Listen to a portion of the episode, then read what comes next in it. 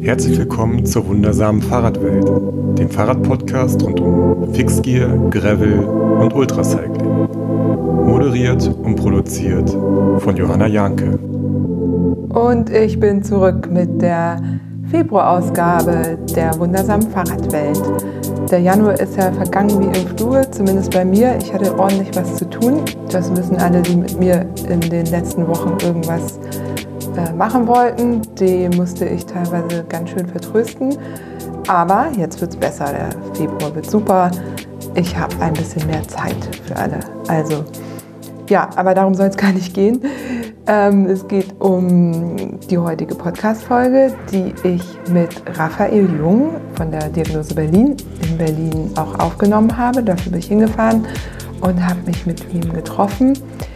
Ähnlich wie bei Jule hätten wir noch stundenlang weiter quatschen können und ich habe mich auch im Nachhinein geärgert, dass ich an einem Punkt nicht doch nochmal angeschaltet habe, aber so ist es manchmal. Und das soll ja nicht heißen, dass es die letzte Folge mit Raphael sein wird, denn ich bin mir ziemlich sicher, dass das immer von Interesse ist, auch da nochmal noch mehr in die Tiefe zu gehen. Heute geht es erstmal um Training. Raphael ist Sportwissenschaftler und hat, finde ich, eine ziemlich gute Herangehensweise gefunden an das Thema, wie gehe ich eigentlich mit Sportlern und Sportlerinnen um, irgendwie welche Betreuung ist sinnvoll und welche eben auch nicht. Und ja, ich habe die Chance einfach genutzt, ihm ein paar Fragen zu stellen, die ich interessant finde, worauf ich teilweise auch selber noch keine Antworten hatte. Und da war aber natürlich auch an euch gedacht und an das Feedback, das ich so bekomme und die Fragen, die mir halt immer wieder gestellt werden.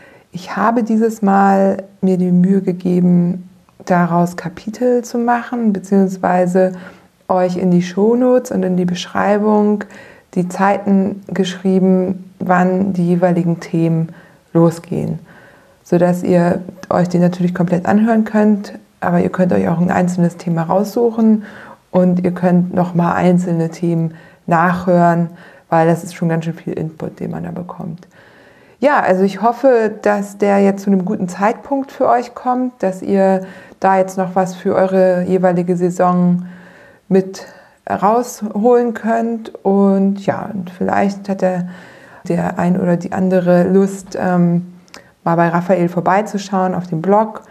Der ist super oder bei ihm selber natürlich. Ich mag Raphael auf jeden Fall total gerne und wir kennen uns auch irgendwie schon äh, zwar nicht persönlich, aber durch unsere gemeinsame Fixed Gear-Vergangenheit äh, wissen wir schon recht lange voneinander und äh, beobachten das, was der die jeweils andere macht.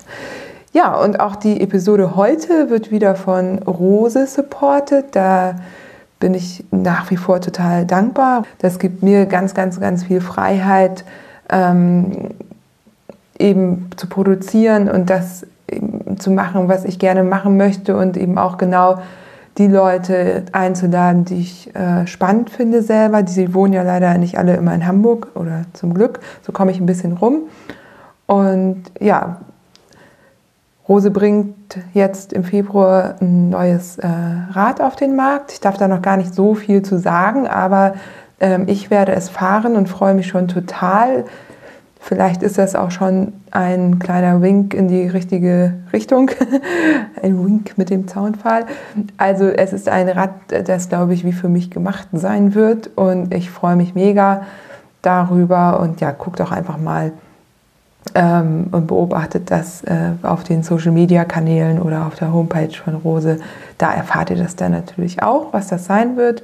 Ansonsten gibt es gerade einen Schlussverkauf, auch ordentlich äh, runtergesetzte Räder so vor der neuen Saison kann man auch mal gucken. Und ja, und jetzt wünsche ich euch viel Spaß mit der heutigen Episode. Ich sitze hier mit Raphael Jung von der Diagnose Berlin, also bist Inhaber. Ja, Gründer kann man sagen, ja. Das ist mein, mein Baby sozusagen seit drei Jahren. Magst du ein bisschen einmal kurz was zur Philosophie der klassischen, also ne, es ist ja nicht, eben nicht so, dass, es, dass du hier einfach nur klassisch Leistungsdiagnostik ja. machst, sondern du siehst das Ganze ja sehr ganzheitlich. Ähm, genau, also vielleicht generell vorweg, ich bin immer jemand, der sich sehr schwer kurz fassen kann, auch wenn ich es jetzt versuche, so auch in dem Fall. Ähm, ja, also ich habe das, das Ding, ich komme eigentlich aus der Wissenschaft, habe sehr viel Forschung gemacht, äh, habe Sportwissenschaften studiert ähm, und bin irgendwann so ein bisschen aus der Wissenschaft raus, weil es mir nicht äh, im Prinzip gefallen hat, dass man eigentlich keinen freien Interessen mehr nachgehen kann, sondern ein bisschen eigentlich auch wie so eine Art Business verfolgt und halt nur die Dinge halt wirklich verfolgt, die halt auch irgendwie in, in verschiedenen Ebenen gewinnbringend sind. Und äh, genauso habe ich in Leistungsdiagnostiken gearbeitet, die das im Prinzip das Gleiche machen. Immer so, wie können wir haben hier so einen Service, der ist ganz gut, wie können wir den irgendwie mehr verkaufen, wie können wir damit wachsen. Und ich wollte eigentlich immer erstmal einen, den Service immer noch besser machen. Das ist so ein Antrieb von mir halt in, in, Dingen, die ich halt irgendwie so in meinem Leben angehe, sei das ein privates Sportfeld oder irgendwas, ich will immer irgendwie so direkt sehr schnell maximal gut werden darin. So, das ist halt so, ich bin so ein Perfektionist in den, den Dingen. Ähm, und bei dem Unternehmen, was ich halt da gegründet habe, kam mir die Idee, dass halt Diagnostik, also eigentlich ging es gar nicht um die Diagnostik im Kern, sondern ich hatte halt die, die Erfahrung, dass wenn ich mit, mit Menschen an einem Tisch sitze ähm, und erzähle, was ich so ein bisschen mache, halt immer mit Fragen konfrontiert werde, eigentlich aus, sag ich mal, eher der, der breiten Masse heraus, von wegen, was hältst du von Kiesertraining und ist äh, kannst du mal kurz hier über meine Rückenübung drüber gucken. Also einfach so Leute, die Sport treiben, egal in welchem Kontext, haben eigentlich einen, sage ich mal, Hilfsbedarf und haben einen, im Prinzip äh, ja, einen Anspruch und haben irgendwie Suchen, suchen nach Antworten so ein bisschen. Und, und ähm, da gibt es natürlich dann irgendwie, die, die einen lesen die Fit for Fun, die anderen lesen einen Blog. Jetzt ne, ist ja so das Medium auch so Podcast, wird halt immer größer.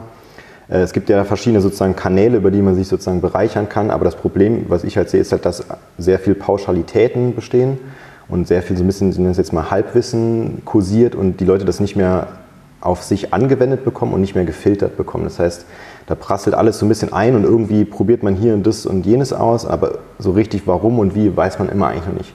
Und das war so der Ansatz, wo ich halt im Prinzip rein wollte und habe so die große, sag ich mal, Vision gehabt, im, im allgemeinsten Sinne eine, eine sogenannte Trainingsberatung zu geben. Ich wollte also eine Anlaufstelle schaffen, wo von sage jetzt mal doof, der Hausfrau bis zum Weltspitzen Triathleten und sonst was eigentlich jeder kommen kann und auf seiner Ebene und seinem Kontext und auf seinem Level seine Antworten findet. Und die Diagnostik war halt, das war halt sozusagen mein, mein Kern, meine Kernkompetenz war das, woran ich das, glaube ich, sehr gut aufhängen konnte und letztlich aber auch, was dann, sage ich mal, diese Dienstleistung ein bisschen greifbarer gemacht hat. Ähm, und dann kommen aber ganz viele Ebenen dazu. Ne? Ich bin mittlerweile sehr in der Biomechanik, im Bikefitting drin. Theoretisch interessiert mich sehr viel so Sportpsychologie und mentale äh, Ebene. Und eigentlich will ich das genau wie du sagtest, ganzheitlich betrachten, um natürlich auf all diesen Kernexpertisen entweder irgendwann selbst, was ich aber wahrscheinlich für unmöglich halte, oder halt durch ein Netzwerk an Partnern, die Antworten halt aus allen Ebenen sozusagen so ein bisschen zugeschnitten auf diesen, diesen Kunden halt anwenden zu können. Und mit dem, sage ich mal, Auftrag habe ich das gegründet, ähm, versuche seither ähm, das zu ein bisschen etablieren. Natürlich hat sich das sehr entwickelt, dann doch in so eine Richtung, okay, die x-te Leistungsdiagnostik. Ähm, aber jetzt gerade so mit den nächsten Schritten, die vielleicht äh, wir gerade gehen oder noch gehen werden, ähm, versuche ich bewusst, das immer noch auf einem, sag ich mal, breiteren Level zu halten und hoffe eigentlich, dass das, sag ich mal doof gesagt, in fünf Jahren so ein Ding ist, wo in, in, in einem Haus ein Sportpsychologe sitzt, ein Biomechaniker, ein Ernährungsberater und so weiter und eigentlich verschiedenste Menschen da in dieses Haus reinkommen und wieder rausgehen und sagen, für mich persönlich war das heute irgendwie eine Bereicherung, auf welcher Ebene auch immer. Ja. Ein Traumhaus für, für mich wäre das. Ja, ja genau. Das heißt, ähm, du hast äh, vom Hausmann bis zur Profiathletin, ich äh, dreh mal deine Gender äh, direkt um. Ja. Bietest du alles an? Hast du alles da als Klientin, Klientinnen? Und wenn ich, jetzt sagen wir mal so, ich eine einmalige Beratung von dir möchte, weil ich eben noch ganz am Anfang stehe oder vielleicht an einem Punkt bin, wo ich mir gar nicht sicher bin, was jetzt als nächstes richtig ist, irgendwie ne, und darauf hinarbeite, vielleicht eine größere Investition dann zu machen oder so, ja. dann kann ich zu dir kommen. Ich kann aber auch zu dir kommen und mich mit dir zwei Tage einsperren und Genau. komplett durch äh, Genau, also, also analysiert. da äh, kann ich werden. vielleicht auch noch mal ein bisschen äh, in, die, in die Vergangenheit. Also meine, meine erste Website, die ich damals gebaut habe, sozusagen selbst, hat eine Woche gedauert und das war im Prinzip eine Website, wo einfach nur drauf stand, hey, in einem, in einem, einem Absatz mit vier Sätzen, das ist das, was wir machen und wie so die Philosophie ist, die ich gerade erklärt habe. Hier ist eine Telefonnummer, eine E-Mail-Adresse, sprich uns an, wir helfen dir. Ähm, und eigentlich wäre das auch heutzutage immer noch mein Traumzustand. Ich, es gibt wahrscheinlich Architekten, die nichts anderes auf ihrer Website haben als so ein cooles, abgebildetes Haus und da steht halt eine Telefonnummer drunter und das war's. Und, und das sind halt so die Ikonen, ne? weil die müssen sich nicht darum kümmern, dass Leute. Und das äh, war halt immer noch so mein, mein, mein Ding. Das Problem ist, äh, das hat nicht funktioniert, ähm, weil die Leute dieses Produkt oder den Service, den ich in dem Moment da denke, nicht verstehen. Und da kannst du noch so viel, das ist meine Erfahrung der letzten drei Jahre, kannst du noch so viel Text und Aufklärungs- und Blogs und sonst was äh, schreiben. Das, was wir machen, ist ja auch sozusagen fast jetzt gerade ein Teil davon, ist Leute sozusagen darüber aufzuklären, was ich eigentlich mache.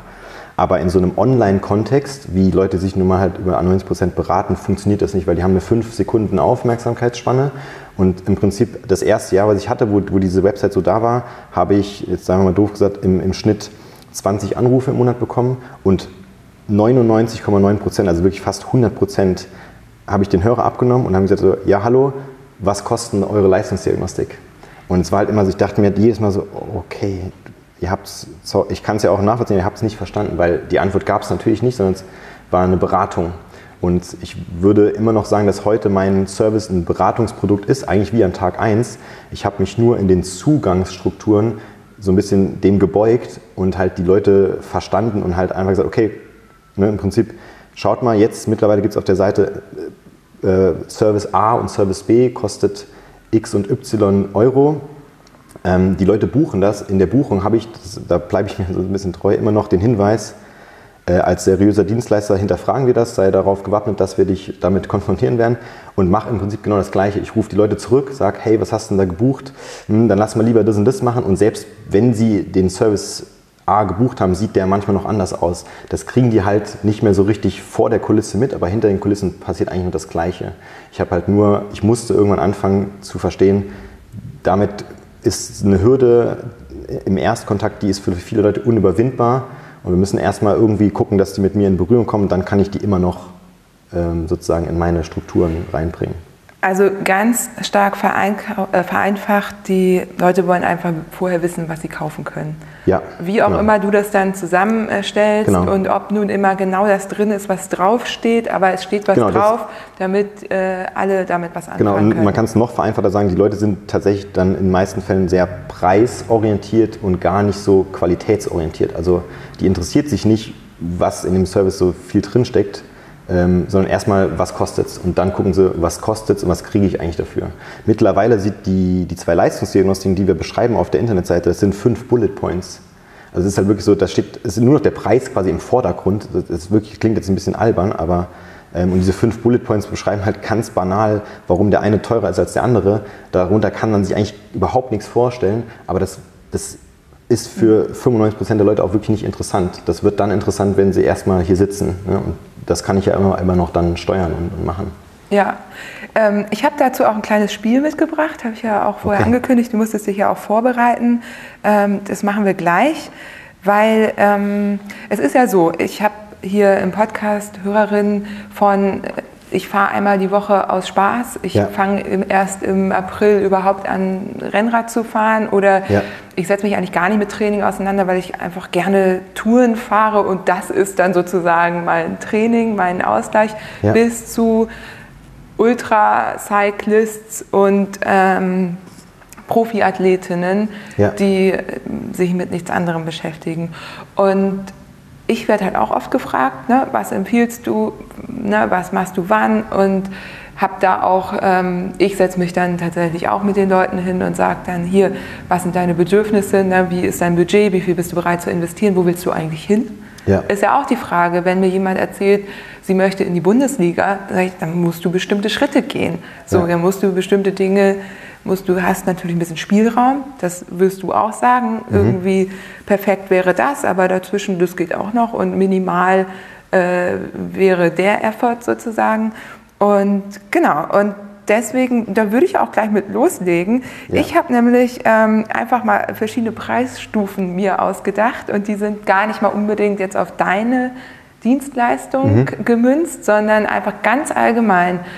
Was kann man bekommen, wenn man einen bestimmten Betrag im Monat investieren möchte ins Training? Also wir Ja. gehen jetzt davon aus, alle haben schon ein Rennrad oder irgendwie ein paar Ja. Klamotten. Ne? Ist ja auch alles nicht so ganz günstig, aber äh, das ist alles schon vorhanden und jetzt möchte ich irgendwie strukturierter trainieren oder möchte irgendwie mh, gucken, ob da noch ein bisschen mehr drin ist als einmal in der Woche äh, am Deich oder wo auch immer Ja. im Kreis zu fahren.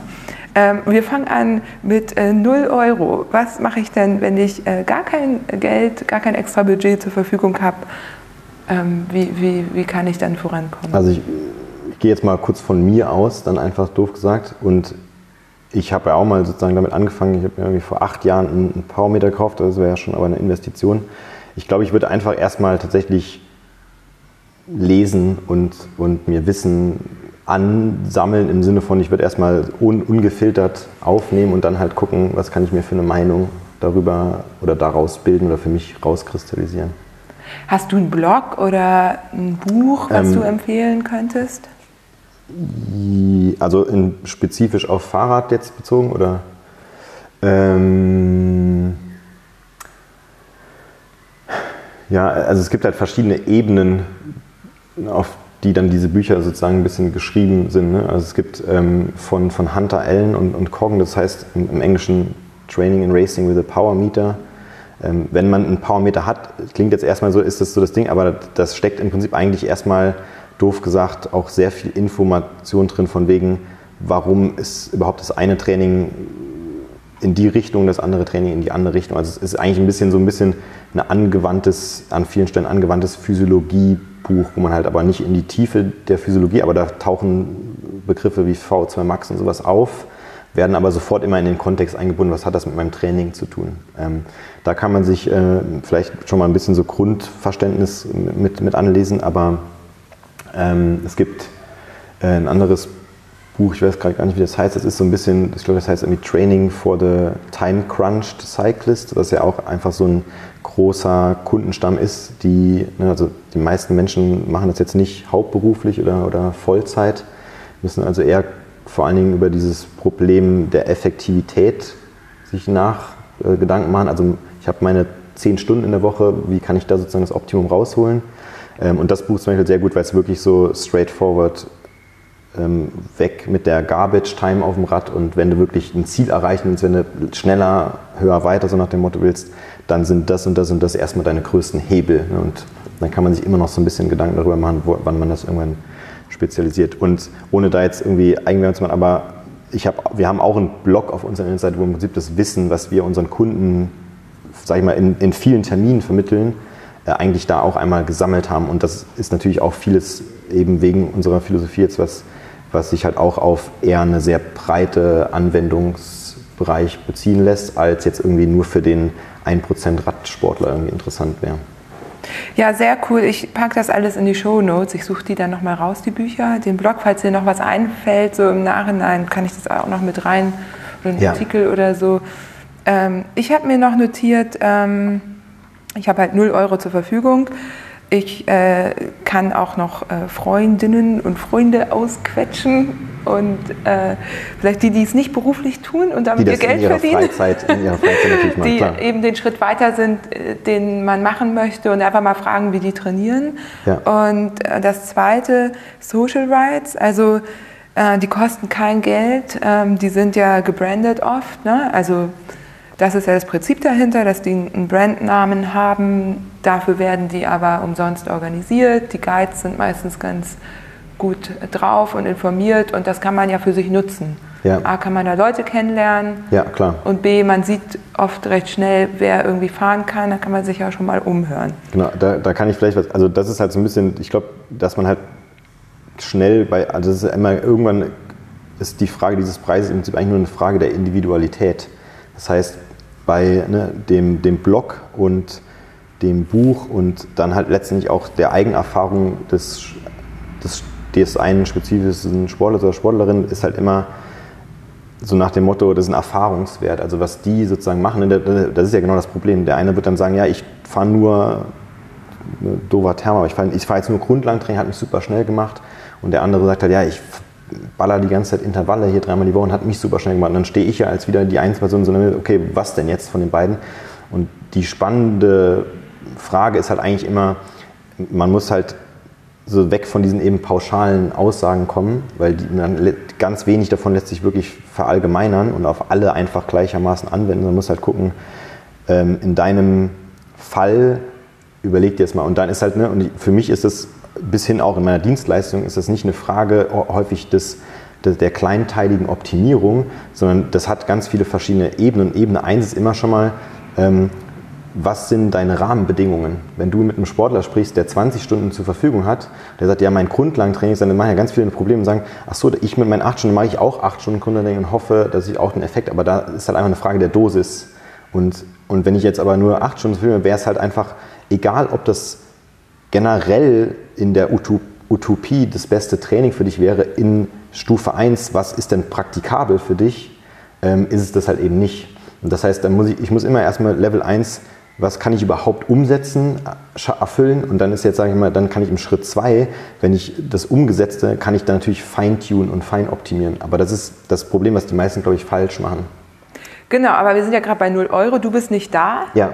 Ähm, und die haben dich nicht gefunden ja. und sitzen nicht mit dir am Essenstisch und können ja. dich mal eben ausquetschen. Ja.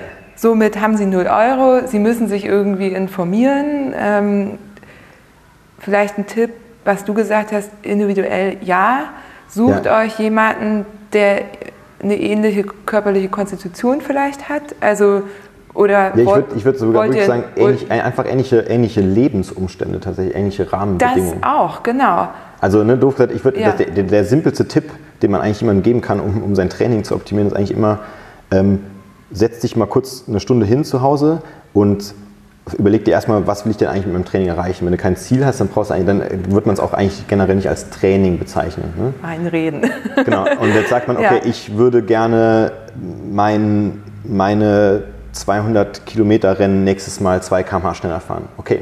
Und dann muss man sich eigentlich im zweiten Schritt hinsetzen und erstmal überlegen, das muss nicht physiologisch sein, das muss einfach nur auf den, was sind denn die Skills, die in diesem Zielzustand, also was ist der Sollzustand, was sind die Skills, die in meinem letztendlichen Ziel, also wann würde ich sagen, check, check, check, habe ich alles erledigt, was ich dafür brauche. Und dann muss ich eigentlich nur doof gesagt, das ist wirklich jetzt sehr banal, aber das ist, da ist schon, macht man schon sehr, sehr viel mit richtig, trainiere das, was in diesem Ziel auch, ne? also ganz doofes Beispiel, die, die meisten Hobby-Amateursportler selbst und auch jetzt, wenn sie jetzt, sag ich mal, oder Sportlerinnen, wenn sie Rennen fahren, die fahren halt Rennen, die dauern 60 Minuten mal 90 Minuten mal vielleicht zwei Stunden. Das wäre schon ein längeres Rennen für so einen, für so einen Amateur, jeder, jeder Mann, jeder Frau Rennen. Und sie tra trainieren aber im Prinzip erstmal schon mal dann, weil sie das von, ne, in den Blogs lesen, vom Profi kennen, 13 Stunden Grundlage. Ich sage, okay, warum, also doof gesagt, warum sollte dich in vier Stunden trainen? Das, ne, natürlich gibt es dafür eine Begründung, aber in erster Linie, warum sollte die in vier Stunden Grundlagentraining bei einem 60-Minuten-Rennen schnell machen? Und als ich damals, sage ich jetzt mal doof, vor, vor zwölf Jahren noch relativ unwissend, habe ich eigentlich genau das gemacht. Ich habe, äh, wir sind ja beide mal Kriterien gefahren. Dann habe ich mir dieses Kriterium einfach mal doof gesagt angeschaut und habe gesagt, okay, was macht dieses Kriterium? Das macht halt einfach 40 Runden fahren mit 40 Mal fünf bis zehn Sekunden Vollgas aus dem Sattel gehen und antreten. Und dann habe ich gesagt, äh, gut, dann trainiere ich doch das. Und habe ich dreimal die Woche, bin ich irgendwo hingegangen und habe halt, das ist kein Witz, 40 Mal maximal Antritt trainiert. Um einfach bei drei Monate später in dem nächsten Rennen zu sehen, ja okay, ne, da sitzen, stehen 20 Leute um mich rum an der Startlinie, die haben das alle nicht gemacht, die sind alle 30 Stunden Fahrrad gefahren, ich vielleicht nur vier Stunden in der Woche, aber beim 30. Antritt sage ich, ja Leute, ich kenne das, das habe ich die letzten drei, das, habe ich, das hab ich eingespielt, das kenne ich. Und das ist einmal schon, da denkt man so, ja eigentlich recht logisch, aber das ist wirklich schon, wo viele Leute den ersten, sag ich mal, Fehler eigentlich dann machen. Ne? Also. Ich weiß noch, wie ich mich damals hingesetzt habe, null Ahnung von nix, hab mir, wollte aber das Red Hook fahren, hatte ja. mich angemeldet und ähm, habe mir dann aus den Renndaten des ersten Renns äh, der Frauen ausgerechnet, was für einen Schnitt die hatten. Ja. Und habe mir dann ausgerechnet, wie ich habe diesen Schnitt genommen und habe die Geschwindigkeit auf meine Intervalle übertragen. Ich hatte kein Wattmesser, ja. ich hatte nichts. Ja. Hab, bin auf die Radrennbahn gegangen und wusste, die ist 250 Meter lang ja. und bin diese Stücke, meine Intervalle so gefahren, dass ich genau dieses Tempo hatte, immer mit einer Pause zwischendurch, ja. so um, um mich daran zu gewöhnen. Ja, und genau das ist eigentlich die Antwort auf deine Frage. Also im Prinzip, wenn ja. man es zusammenfasst, setzt euch mit der Zielstellung auseinander und klamüsert die ein bisschen runter und trainiert Elemente, die in dieser Zielstellung erforderlich sind. Und ne, dann, macht, dann landet man automatisch dabei, dass man ruhigere Sachen macht, schnellere Sachen macht, Antritte macht oder was weiß ich. Und plötzlich ist das Training eigentlich schon erst, in, ne, ne jetzt ist nicht super endoptimiert, aber der erste Schritt dahin ist mit Sicherheit schon, schon 50 äh, Prozent optimiert als, als das, was die meisten, glaube ich, da machen. Mhm. Weil das, was die meisten ja machen, das, ich sehe das ja im Tagesgeschäft tatsächlich, ist, es kommen halt neun Leute, 90 Leute, 90 Prozent der Leute hier rein und sagen halt, ähm, wenn man das Training analysiert, ist halt so, ja, ich setze mich aufs Fahrrad und fahre halt zwei Stunden Fahrrad. So. Und dann mittwochs ja, fahre ich halt mal drei Stunden Fahrrad. Und es ist halt immer, also ich fahre eigentlich immer so schnell Fahrrad. Und ähm, dann kommt plötzlich, das ist geil, dann kommt plötzlich das Rennen, was im, im April, April das erste Rennen, wo es an den Startlinie gehen. Und das Rennen geht erstmal fünf Minuten Vollgas und sind schon abgeschmissen. Und dann würde ich sagen, so, hey, wenn das schon mal klar ist, wenn du auch das als deine Schwäche identifizierst in so einer Rennen, dann mach doch erstmal nur einen Monat lang diese fünf Minuten Powerphase da. Und dann wird du zumindest schon mal im Rennen überhaupt die ersten zehn Runden rein. Und dann kannst du ja weiter gucken. Ne? Dann kann man gucken, okay, jetzt habe ich das schon mal, check, was wäre der nächste Schritt und so weiter. Also man muss wirklich eigentlich erstmal nur doof seine Stärken und Schwächen definieren, rausfinden und daran halt arbeiten. Ich glaube, dafür braucht man keinen Powermeter. Das ist schon recht, man weiß schon, kann ich eher sprinten, kann ich eher das und so. Und die da halt entsprechend mal, mal eine Struktur auf, aufziehen. Ja, klasse. Null Euro. Und äh, auch das hier gab es jetzt gerade für 0 Euro. Also äh, Dankeschön.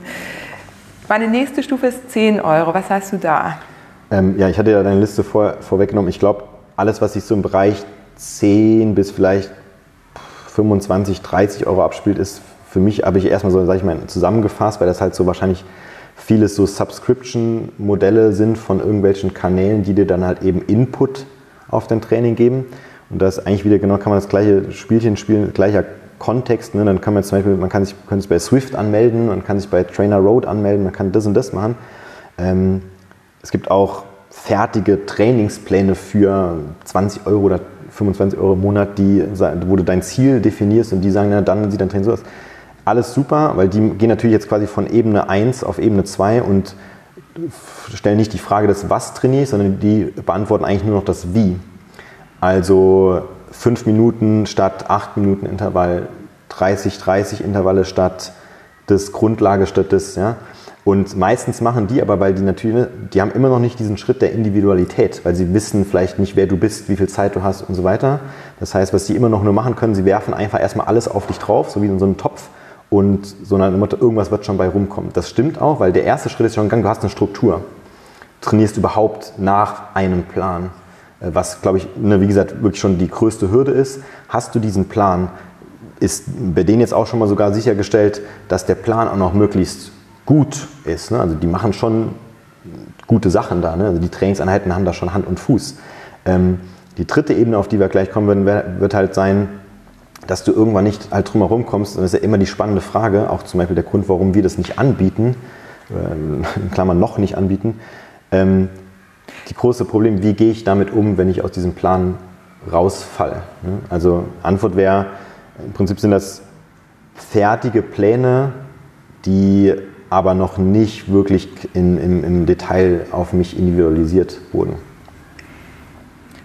Habe ich hier auch stehen. Ich habe bei 10 Euro und äh, im Grunde fällt das aber auch in den Bereich noch äh, notiert, einem Verein beizutreten. Ja. Äh, natürlich muss man irgendwie gucken, ob da irgendwas passt. Man kann sich das aber angucken. Und ich merke, also wir bei St. Pauli, ich höre mal wieder gerne Werbung, ja. wir haben ja sogar ein Frauentraining irgendwie zweimal die Woche und Jule hat in dem letzten Podcast ja auch erzählt, dass die das machen und ja. ich habe sogar auch noch eine Nachricht bekommen, die bieten auch ein Frauentraining an. Aber auch äh, gemischte Trainings äh, gibt es oft bei Vereinen, muss man sich halt mal vorher informieren. Ja. Und was es aber vor allem gibt, sind noch andere Menschen, die sich auskennen die einem vielleicht äh, mehr als Person XY bei einem Social Ride vielleicht noch besser. Da würde ich, da würde ich äh, aber direkt eigentlich so ein kleines Sternchen machen und unten ja. im Kleingedruckten schreiben, kann, muss aber nicht. Also es gibt dann auch echt Trainer, die seit 30 Jahren irgendwie in ihrem Trainerjob Ja. sind und halt einfach im Prinzip wirklich, doof gesagt, gar nichts wissen. Ähm, oder das, was sie wissen, ist einfach wirklich auch genau diese 30 Jahre eben komplett überholt. Also das ähm, muss ich leider auch immer mit ein bisschen Erschrecken halt feststellen. Also, und auf allen Ebenen, nicht nur jetzt irgendwie so physiologisch, da rede ich noch nicht mal von, sondern einfach wirklich auch in einem, in einem menschlichen Umgang, wie zum Beispiel dieses, diesem Thema, ähm, ich habe jetzt hier 20 Leute, davon sind irgendwie vier, vier vielleicht Frauen ähm, oder ich habe auch einfach 20 Leute, die sehr generell sehr heterogen sind. Ich kann jetzt nicht einfach da irgendwie was draufschmeißen und das ist für alle gut. Also generell ähm, trainieren immer noch, das ist auch, glaube ich, ein bisschen was Regionales, aber hier so in Berlin, Brandenburg gibt es halt Leute, die trainieren, also Trainingssteuerung heißt für die Kilometeranzahl. Das ist so der einzige Parameter. Also sagen halt so, heute trainieren wir wenig, heißt halt 60 Kilometer, morgen trainieren wir ein bisschen mehr, heißt halt 90 und morgen trainieren wir richtig viel, heißt halt 120 Kilometer. Und das ist sozusagen der Input, den du als Sportler bekommst. Und klar, ne, ist jetzt, aber da, da das geht, Ja, ich bin vielleicht da auch ein bisschen verwöhnt. Wir machen ja viel, wobei Ja. ich jetzt ja auch keine Trainerin bin, die Trainingspläne macht. Ne? Ähm, aber mich könnte man fragen, wie es weitergeht. Also ich- genau, ich sozusagen. wollte- wollte das jetzt auch nicht schlecht reden, sondern einfach nur Dinge sagen. empfehlen, genau. Da muss man einfach selektieren ein bisschen. Ne? Und Ganz auch genau. in Berlin hier zum Beispiel gibt es halt Leute, die das auf jeden Fall cool machen. Ja. Es gibt auch Leute, die es nicht cool machen, einfach, muss man so sagen. Genau, und wir haben zum Beispiel auch äh, in Hamburg noch andere Vereine, die eben auch gute Kinder- und Jugendarbeit machen, Ja. mit äh, einem Trainer, der ähm, auch da sehr up-to-date ist. So. Ja. Aber genau, genau hinschauen und eben den richtigen Verein wählen, schauen, was sind da für Leute. Und, Und du hast das, glaube ich, gerade gesagt, ich glaube, ne, so ein kleiner Tipp vielleicht, ich glaube, die Jugend und, also sag ich mal so, die, die Arbeit, also der Verein zeichnet sich nicht dadurch aus, wenn er irgendwie den x-ten Profi hochgezogen hat. Also nicht daran festmachen, des Qualitätsmerkmals, sondern eher tatsächlich eher, sag ich mal so, wie sieht denn die Arbeit in den kleineren Bereichen aus, die vielleicht nicht so, nicht so populär sind. Weil meistens, wenn da halt jemand Zeit und, und Hirnschmalz rein investiert hat, dann kann ich halt schon davon ausgehen, dass das halt, sag ich mal doof, jetzt pfiffige Leute sind, die dann auch mich verstehen können und da in diese Strukturen mit, mit reinbringen können. Ja, Fall ein Versuch wert. Bei uns kostet es halt einen Zehner im Monat und das ist irgendwie, da krieg- kriegt man sogar noch ein Trikot für. Ähm, ich glaube, bei einigen anderen Vereinen ist es auch so. Ist auf jeden Fall eine Option. Ja, ja, auf jeden So. Fall. Also Man ist auch versichert. Ähm, Ja. ja. Also zum Beispiel ne, in Berlin ist es zum Beispiel auch, ähm, es gibt ein Velodrom und es ist sehr, also es ist recht so populär geworden in den letzten zwei, drei Jahren, dass man halt so im Winter in diesem Velodrom ab und zu trainiert und das ist zum Beispiel auch natürlich ein riesen Vorteil von der Vereinsstruktur.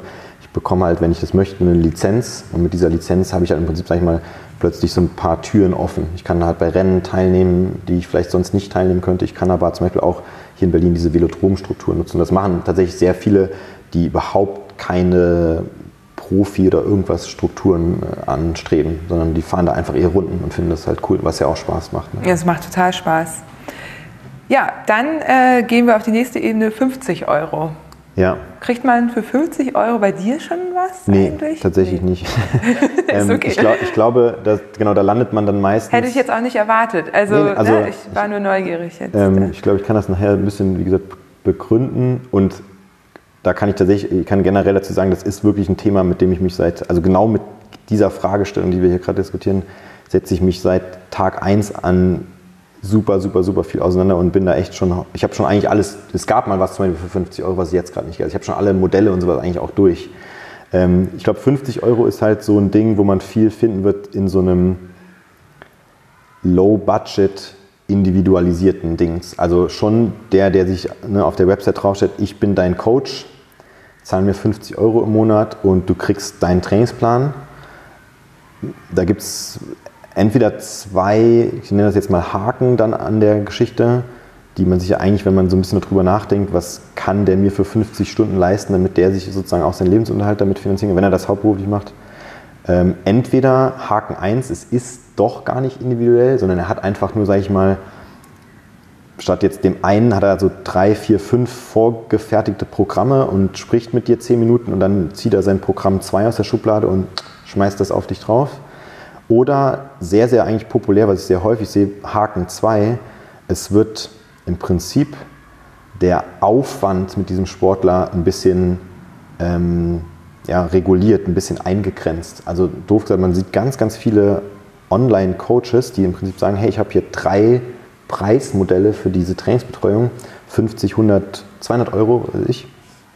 Und das 50 Euro heißt halt meistens, du kriegst deinen Trainingsplan, aber du darfst mich zum Beispiel nur per E-Mail einmal im Monat anschreiben. Wir haben einmal eine Stunde ein Telefonat und wir haben ähm, keine das dynamische Anpassung. Also wenn du ne, doof gesagt eine Woche krank wirst, dann können wir leider erst wieder nächste Woche, äh, nächsten Monat das Ding neu aufsetzen. So. Und das kann man natürlich jetzt vielleicht in erster Linie denken, ja, aber ist doch legitim, passt doch. Für mich ist das meistens eine Option, die keine Option ist, deswegen bieten wir es auch nicht mehr an, weil der Outcome von diesen 50 Euro ist dann tatsächlich fast schlechter als der für 10 Euro. Das heißt, die Kosten-Nutzen-Relation stimmt nicht. Also ich hab, wir hatten das mal ein Jahr gemacht, wo ich wirklich sagte, hey, ne, die Leute fragen das einfach nach, vielleicht können wir denen damit helfen, aber im Prinzip haben wir da irgendwie 10, 12 Leute trainiert und ich würde mindestens sagen, bei sechs davon haben wir echt, doof gesagt, einen schlechten Job gemacht und nicht, weil wir das nicht besser können, sondern einfach, weil ich mich selber so sozusagen doof gesagt dabei ertappt habe, wie ich mit meiner Zeit bewusst zurückgehalten habe, obwohl ich jetzt wüsste, hm, das und das könnte ich jetzt gerade mal, ah nee, was anderes ist wichtiger. Und das darf natürlich eigentlich nicht sein. Also da geht es halt irgendwie auch, also das gibt es wirklich einen Schicksalsfall, wo eine, wo eine Sportlerin von mir, die hatten, ähm, klingt jetzt sehr erschreckend, aber es hängt an ganz viele Ebenen, aber die hatten Ermüdungsbruch erlitten auf einem Weg zum Marathon. Und ich will jetzt nicht behaupten, dass man das hätte abwenden können, wenn man mit der jeden Tag telefoniert. Das glaube ich nicht. Aber ich glaube schon, dass es ein Faktor ist. Und das war auch damals tatsächlich jetzt äh, wirklich die Entscheidung, wo ich gesagt habe, okay, das machen wir nicht mehr, das ist, das ist Bullshit. Also das will ich, will ich, ne? ich will quasi keine wissen, wissentlich schlechtere Arbeit machen, als ich könnte, nur um Geld zu sparen. Das, das fand ich halt doof.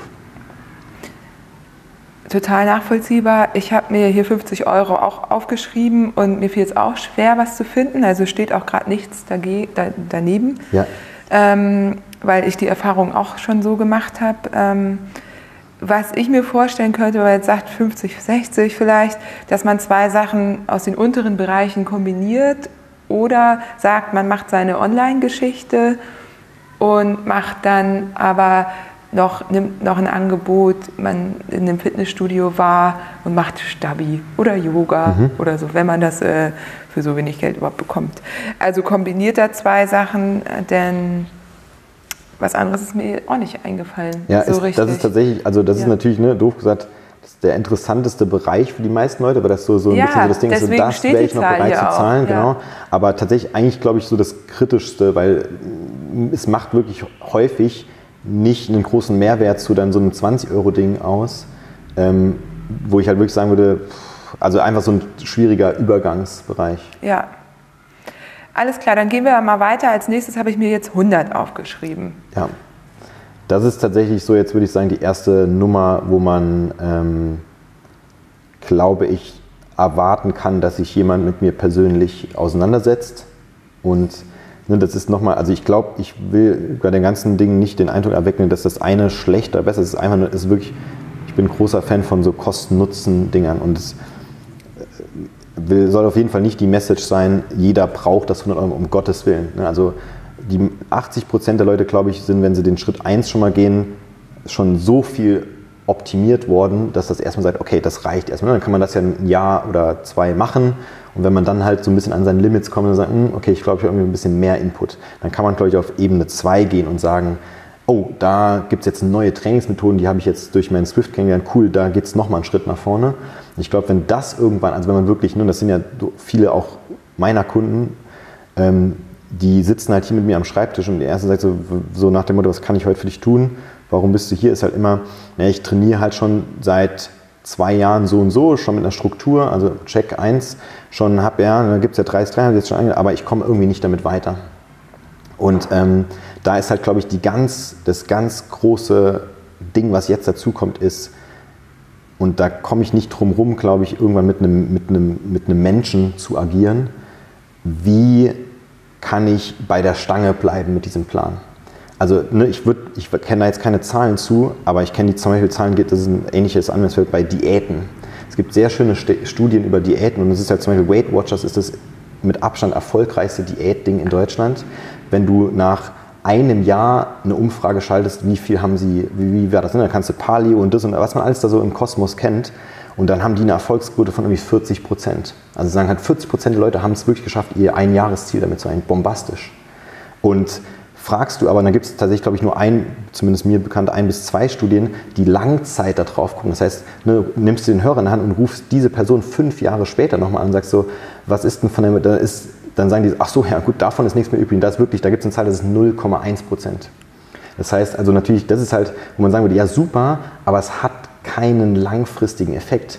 Und jeder, der vielleicht sich schon mal mit, mit einem Training auf ein Level gehoben hat, wo er weiß, äh, ich komme jetzt wirklich so ein bisschen ne, an, an, so ein bisschen meine Reserven auch dran, der weiß, es ist jetzt nicht eine Frage von einem Jahr. Also ich kann, in, wenn ich mit Training anfange, in dem ersten Jahr 30 Prozent Fortschritt machen, im zweiten Jahr 15 Prozent Fortschritt machen, im dritten, vierten Jahr nochmal vielleicht 6, 7, 8 Prozent. Aber wenn ich seit sieben Jahren trainiere, und das sind natürlich auch viele jetzt dann die ambitionierteren Sportler, und um da die letzten 5 bis 10 Prozent rauszuholen, brauchst Kontinuität. Das ist das goldene Gesetz im Training.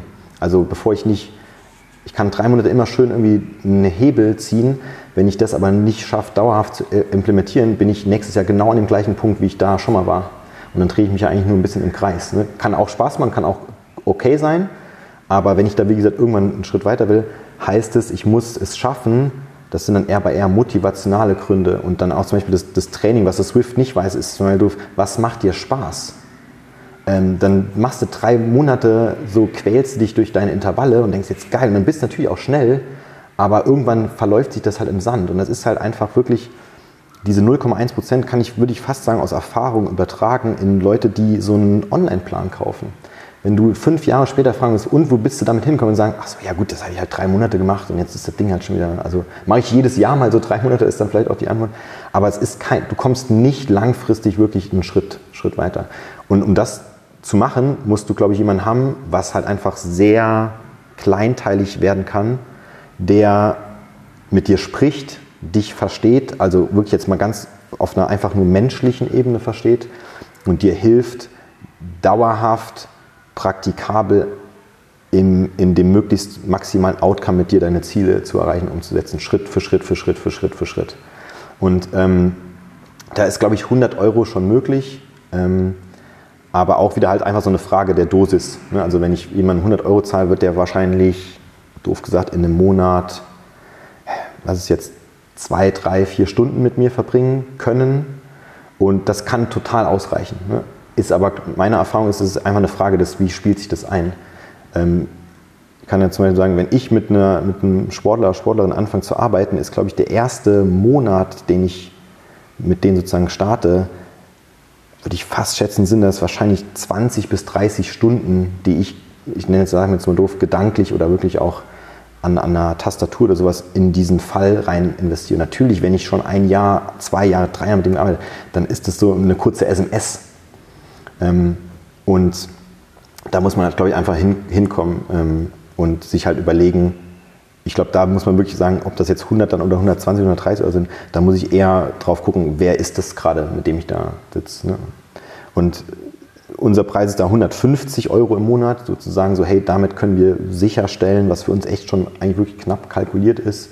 Haben dann aber auch irgendwann doof gesagt, wir brauchen aber eigentlich, wenn dann schon eine Mindestlaufzeit, also das ist zum Beispiel ein Paket, was man jetzt nicht online bei uns buchen kann, sondern da würde ich immer gerne erstmal mit den Leuten nochmal sprechen und sagen, okay, was erwartest du dir, was kann ich dir leisten, wie langfristig ist das. Ne? Und ich würde jetzt keinen in dieses Programm onboarden, der sagt, ja, ich habe in drei Monaten Rennen und suche da schon so einen schnellen Pusher. Würde ich sagen, okay, weil das ist so doof gesagt meine Zeit dann gerade nicht wert. Also kann ich natürlich machen, aber ähm, das macht mir dann auch nicht wirklich Spaß und, und, es rechnet sich nicht für mich, weil es rechnet sich erst eigentlich durchgesagt, wenn, wenn wir ein Jahr zusammenarbeiten und wir einge, eingetüftelt, eingespielt sind. Du hast eben was ganz Wichtiges gesagt, ähm, das aber leider oft äh, gefühlt irgendwann zu kurz kommt und das ist der Spaß. Mhm. Fragst du die, deine Klienten, was macht dir Spaß? Ja, jeden Tag, würde ich sagen. Ich glaube, ich bin es noch nie gefragt worden.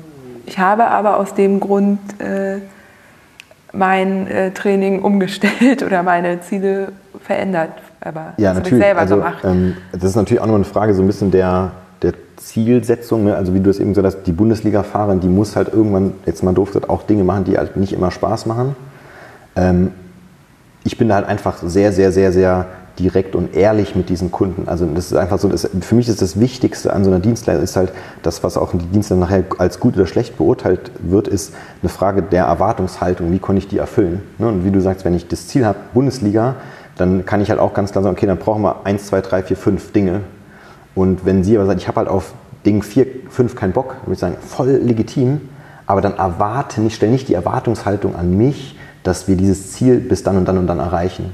Weil, ne, und ähm, wenn sie das halt verstanden, wenn sie dann sagt, ja, finde ich okay, dann ist das für mich auch voll, voll in Ordnung. Es ist wirklich einfach nur so ein, so, ein, so, ein, so ein Erwartungsabgleich. Wenn sie aber sagt, ja, aber der andere sagt mir ja schon, dann würde ich, dann ich sofort sagen, dann macht es bitte mit dem anderen. Weil ich, das ist ja echt schwierig, das darf man nicht vergessen, wenn man jemandem Geld bezahlt, dass der einen trainiert, dann gibt, hat der schon eine Verantwortung für das, was da erreicht wird oder nicht erreicht wird. Und ich kenne das echt, die jeder macht sich erstmal davon frei und sagt, ja gut, aber es halt ja nur 70 Euro. Aber nein, wenn es hart auf hart kommt, ist es nicht mehr. Dann dreht sich das plötzlich um. Ich habe Athleten hier sitzen gehabt, die sagen, ich würde jetzt gerne mit dir arbeiten. Ich habe mit meinem Trainer gearbeitet, dem habe ich auch 80 Euro gezahlt im Monat. Hatte halt einmal so mit dem Kontakt und dann habe ich dann irgendwie, da habe ich diesen Ermüdungsbruch und dann haut der dem das um die Ohren. Der sagt so, der war das schuld, so nach dem Motto. Ich sage, hey Leute, also wenn ihr wollt, dass, ihr, dass der diese Verantwortung übernimmt, dann müsst ihr das aber natürlich auch wertschätzen und dann müsst ihr den, den, den Rahmen, die Rahmenmöglichkeiten ja einrichten. Das können halt nicht 100 Euro sein. Es gibt halt Profi, also eigentlich doof gesagt, das ist halt, das ist halt dann schnell utopisch, wenn ich ja jetzt äh, jeden Tag, wenn ich, zum Beispiel mit, je höher die Ziele sind, desto wichtiger wird das ja auch, weil da hängen halt Existenzen dran. Du trainierst halt Profis, ich trainiere Profis, so doof gesagt, wenn ich da Scheiß baue, dann steht der nächste, also überspielt das jetzt, aber sitzt der nächste auf der Straße. Und ähm, das plus, dass ich halt im Prinzip eigentlich auch eine 24-7 Erreichbarkeit für diesen Menschen habe, das ist halt doof gesagt, ich sagte immer, das kann man eigentlich mit Geld nicht mehr bezahlen. Also der müsste mir doof gesagt wirklich 1000 Euro im Monat bezahlen, wenn ich sagen würde, das, jetzt bin ich für dich nur da. Und dann habe ich vielleicht fünf davon und dann könnte ich davon leben und wäre aber auch eigentlich schon wirklich so allein gedanklich und stresslich ausgelastet. Ne? Und dadurch, dass, dass es da verschiedene, die Ebenen, die wir ja gerade durchsprechen, gibt, muss man einfach nur erwartungsmäßig mit jedem setzen, Klar gibt es was für 50 Euro Kleinstationen, aber das ist das, was du dafür bekommst. Check, Fragezeichen. Und wenn der sagt, ja, check, dann kann man das, glaube ich, machen. Ja. Bei mir hat das jetzt, ich habe jetzt eben noch so 200 darunter gekritzelt. Ähm, bei mir hört meine äh, quasi Aufstellung hörte jetzt bei ungefähr 100, 150 Euro dann auf. Ja. Ähm, einfach weil ich gerade so aus der Perspektive einer doch letztendlich Amateursportlerin ja, genau, spreche klar. und eben, ich glaube, da auch im Sinne der Zuhörerin hier dir die Fragen stelle entsprechend. Ja. Trotzdem würde mich interessieren, wo du hast eben gesagt, 1000 Euro im Monat. Ja. Für einen Profi, ich weiß, was die zum Teil, also gerade im Triathlon-Bereich Das ist verdienen. so die Richtung tatsächlich. Genau, ist das die Richtung, ist aber auch normal. Ne? Also, ja, also das, das ist ne, nicht das, auch die, die, das ist ja generell, Triathlon funktioniert ein bisschen anders, weil jeder Triathlet muss sich im Prinzip selbst vermarkten. Das ist halt immer so ein bisschen das Ding. Also die müssen halt über Sponsoren und, und Wettkampfgeld und sowas halt wirklich ihr, ihr Geld in ihre eigene Tasche wirtschaften, während ja, wenn du in einem Radteam bist, das Team für dich, sag ich mal, sorgt und du bist ja fast wie so ein bisschen wie ein Angestellter ähm, und kriegst ein Gehalt für deine Arbeit, die du verrichtest. Ähm, das ist schon mal ein generell sehr großer Unterschied, was auch zu diesen Preisunterschieden führt, ne? weil wenn ich mich vermarkte, kann ich halt dem Typen, der da mit mir arbeitet, halt einen ganz anderen Outcome eventuell bieten. Ne? Und ähm, das ist halt so ein bisschen ein anderes Business in Anführungszeichen, aber ähm, auch, ne, das ist, da ist auch Deutschland was ganz anderes, als wenn man in die USA guckt. Da gibt es halt, das gibt zum Beispiel so, das heißt, ich glaube, Purple Cycling und so. Das sind halt so ein paar Ikonen, ne, das sind so irgendwie der, der Physiologe X. Jetzt doof gesagt, eigentlich machen, kommen die auch aus was, was ich mache, aber sagen dann, ich bin jetzt der Coach, aber die machen das halt auf so einem Detail und die sagen halt einfach für sich klipp und klar, ich arbeite halt nicht auf so einem, so einem Low-Level, das, das macht mir einfach gar keinen Spaß und, und macht für mich keinen Sinn. Ähm, die nehmen 850 Euro oder sowas im Monat, das ist so ganz ganz klassisch da einfach so. Und natürlich gibt es die Leute, die das zahlen, aber das war halt auch eine Entscheidung für mich. Ich wollte halt nicht äh, so elitär, sag ich mal, sein, sondern, ja, das habe ich ja am Anfang erwähnt, eher gucken, dass ich für jeden was habe. Deswegen gibt es für uns halt auch immer so ein bisschen so ein A-B-Modell, sag ich mal. Es gibt halt das so ähm, rundum sorglos Paket. Also ich habe zum Beispiel irgendwann gesagt, zahl mir 350 Euro im Monat und du kriegst einfach alles, was du brauchst. Dann mache ich mit dir von mir das Bike-Fitting, ich gehe mit dir ins Velotron, machen Aerotest, wir testen die im Prinzip im Vier-Wochen-Rhythmus. Das das ist mir wirklich egal. Also da sehe ich das auch ein bisschen aus Kundenperspektive. Ähm, und ich sage aber auch, wenn du nur, sage ich mal, einen kurzen Quick-Check, ne, so ein bisschen ein Upgrade, weil eigentlich, ne, jetzt zum Beispiel du bist sehr wissend, hast schon deine Strukturen und sowas, aber brauchst nur irgendwie so ein kleines, so einen kleinen Auffrischer mal von, dann ne, haben wir jetzt natürlich immer versucht, das irgendwie mit diesem diagnostischen Termin zu verknüpfen, damit das auch fundiert wird. Aber wir haben zum Beispiel auch jetzt äh, kreiert, ähm, einfach eine Stunde Beratung. Du kannst, ne, setzt mit mir eine Stunde hin, zahlst mir 80 Euro und dann kommst du vielleicht auch irgendwie schon 10% weiter. Also wir versuchen das immer sehr, sehr breit aufgestellt zu halten, aber immer mit dem Kontext, wie gesagt, ähm, das ist das, was da sozusagen drin steckt. Ich kann jetzt natürlich nicht für die 80 Euro dann in der Stunde deinen Jahresplan da schreiben. Das ist halt einfach, ne, also da muss und das klingt jetzt so, aber es gibt die Leute, die, die, die das sozusagen erwarten. Da muss man halt vorher drüber sprechen und wenn man das halt geklärt hat, kann man das, kann man das machen. Das finde ich ein total gutes Angebot, weil, wie du schon sagst, ich bin so ein bisschen in der Position, dass ja. ich mir das gerade selber erarbeite und eben auch gerne frei bin. Ja. Ähm, kann sich auch wieder ändern. Aber dennoch irgendwie einen Mentor bräuchte oder eine Beratung oder jemand, ja. ne, der Bock auf die Sachen hat, die ich mache und da äh, vielleicht einmalig, aber vielleicht auch in einem Abstand, in einem regelmäßigen ein bisschen Feedback ja. gibt einfach, so wie ja. ich das mache. Ähm, da müssen wir nochmal drüber reden. man Sehr schön. Ja, das ähm, fand ich jetzt total gut. Ich glaube, da haben auch alle jetzt mega viel mitgenommen, denn ähm, du hast einen wunderbaren Überblick darüber gegeben, was man für was bekommt. Ja. Und, ähm, und, und vielleicht hoffe ich auch so eine Art Reflexion dieses Themas, weil natürlich reflektiert sich der, der, der Dienstleister anders als der Kunde. Und das klingt, ich will mich da jetzt nicht herausheben, aber ich habe halt immer sehr versucht, mich auf die andere Seite zu stellen und zu gucken, ne, und so doof, dass ich wusste, ich weiß natürlich, das sage ich jedem Kunden, hey, 250 Euro oder 150 Euro, das ist halt ein, das ist ein Brett, ne, also das muss halt erst, und ich glaube selbst, doof gesagt, auch jetzt, weil ich jetzt, sage ich mal, ein bisschen wissender bin, aber ich, wenn ich jetzt mein eigener Kunde wäre, würde das, glaube ich, nicht bezahlen wollen, weil du denkst, boah, ist schon happig, aber das ist halt echt, deswegen sage ich, das ist ein, wirklich für den Dienstleister, das ist eine super schwere Kiste, weil alles du kannst halt echt nur versuchen, das irgendwie so reinzuquetschen. Und mir ist halt wichtig, dass das halt auch Leute zumindest mal sehen ne, und, und, und, verstehen. Und halt zumindest, wenn sie halt sehen, oh cool, hier gibt es halt das 20-Euro-Paket, mal kurz fragen, warum das vielleicht nicht das gleiche sein kann wie die x Euro Betreuung. Ne? Also deswegen sage ich sage ja auch meistens, ich, ich spreche nicht von der Trainingsplanung, die ich mit jemandem mache, ich spreche immer von der Trainingsbetreuung. Den Plan zu schreiben, das ist jetzt kein, das ist ein Fakt. Bei einem neuen Sportler, das dauert mich acht Minuten für drei Wochen. Was aber nicht in da drin steht, ist, dass ich halt die, ich wirklich, ich habe eigentlich fast täglich mit einem Sportler und lass es nur fünf Minuten oder zehn Minuten sein, an mehreren Punkten dieses Tages Kontakt. Und das, das steht der, der Sportler steht morgens auf und lass es sein, heute regnet es, was mache ich? Und das ist genau der Punkt. Swift beantwortet dir das nicht. Und ähm, wenn du da, ne, das muss es vielleicht auch nicht, aber wenn du wirklich das On-Point haben willst, dann könntest du da eine falsche Entscheidung treffen und wenn du die Entscheidung nicht allein treffen kannst, wenn du nicht an dem Punkt bist, dann brauchst du jemanden, mit dem du darüber sprechen kannst. Und das ist halt einfach Auf, Aufwand. Ja. Ähm, ich bin ja in einer ähnlichen Situation ne? ja, mit klar, meinem Sportmentaltraining. Ich war ja auch Business-Training und so. Ähm, ja. Aber ich, man unterschätzt als und das war mir vorher auch nicht so bewusst, als genau. ich noch Klientin war, genau. wie viel Zeit mit einem verbracht wird, die man nicht mitbekommt. Ja. Und das ist nicht nur Vor- und Nachbereitung, sondern so wie du sagst, man beschäftigt sich eigentlich durchgehend mit den, in meinem Fall sind es Coaches, ja. in deinem Fall sind es Klienten. Ja. Und ähm, ja, und, und ne, doof gesagt, jeder, das ist ja immer so, jeder, der noch nicht selbstständig war, der unterschätzt halt vollkommen, was diese Stunde Umsatz, die ich halt mache, kosten muss, damit sich das Ganze drumherum halt finanziert. Und ähm, das ist auch bei dieser Trainingsplanung. Ich habe mich irgendwann entschieden, damit die möglichst kostengünstig, damit die jetzt nicht 300 Euro im Monat kosten, muss ich zumindest meine Hausaufgaben machen und eben diese, dieses Kontaktmodell kann ich ja nicht stauchen. Es staucht sich entweder von allein oder halt eben nicht, aber das muss ich mir offen halten. Was ich aber machen kann, ich kann natürlich meinen Kram so zusammenkriegen, dass mich die Trainingsplanung nicht auch noch eine Stunde dauert.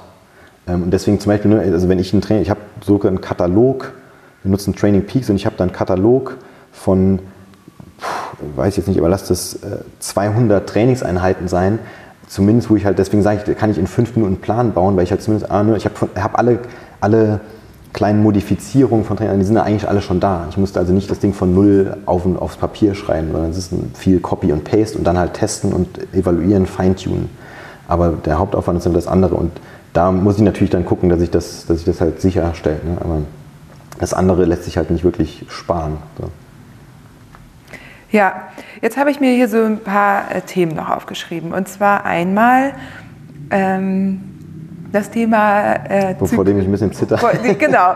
Äh, ich nenne es mal, ne, ich weiß auch nicht, also Genau, im Grunde Rücksichtnahme auf Hormone, die einige Menschen anders haben als andere. Ja. Na? Also wir reden hier jetzt über Frauen und den Zyklus ja. als erstes. Da gibt es ja auch noch andere Bereiche.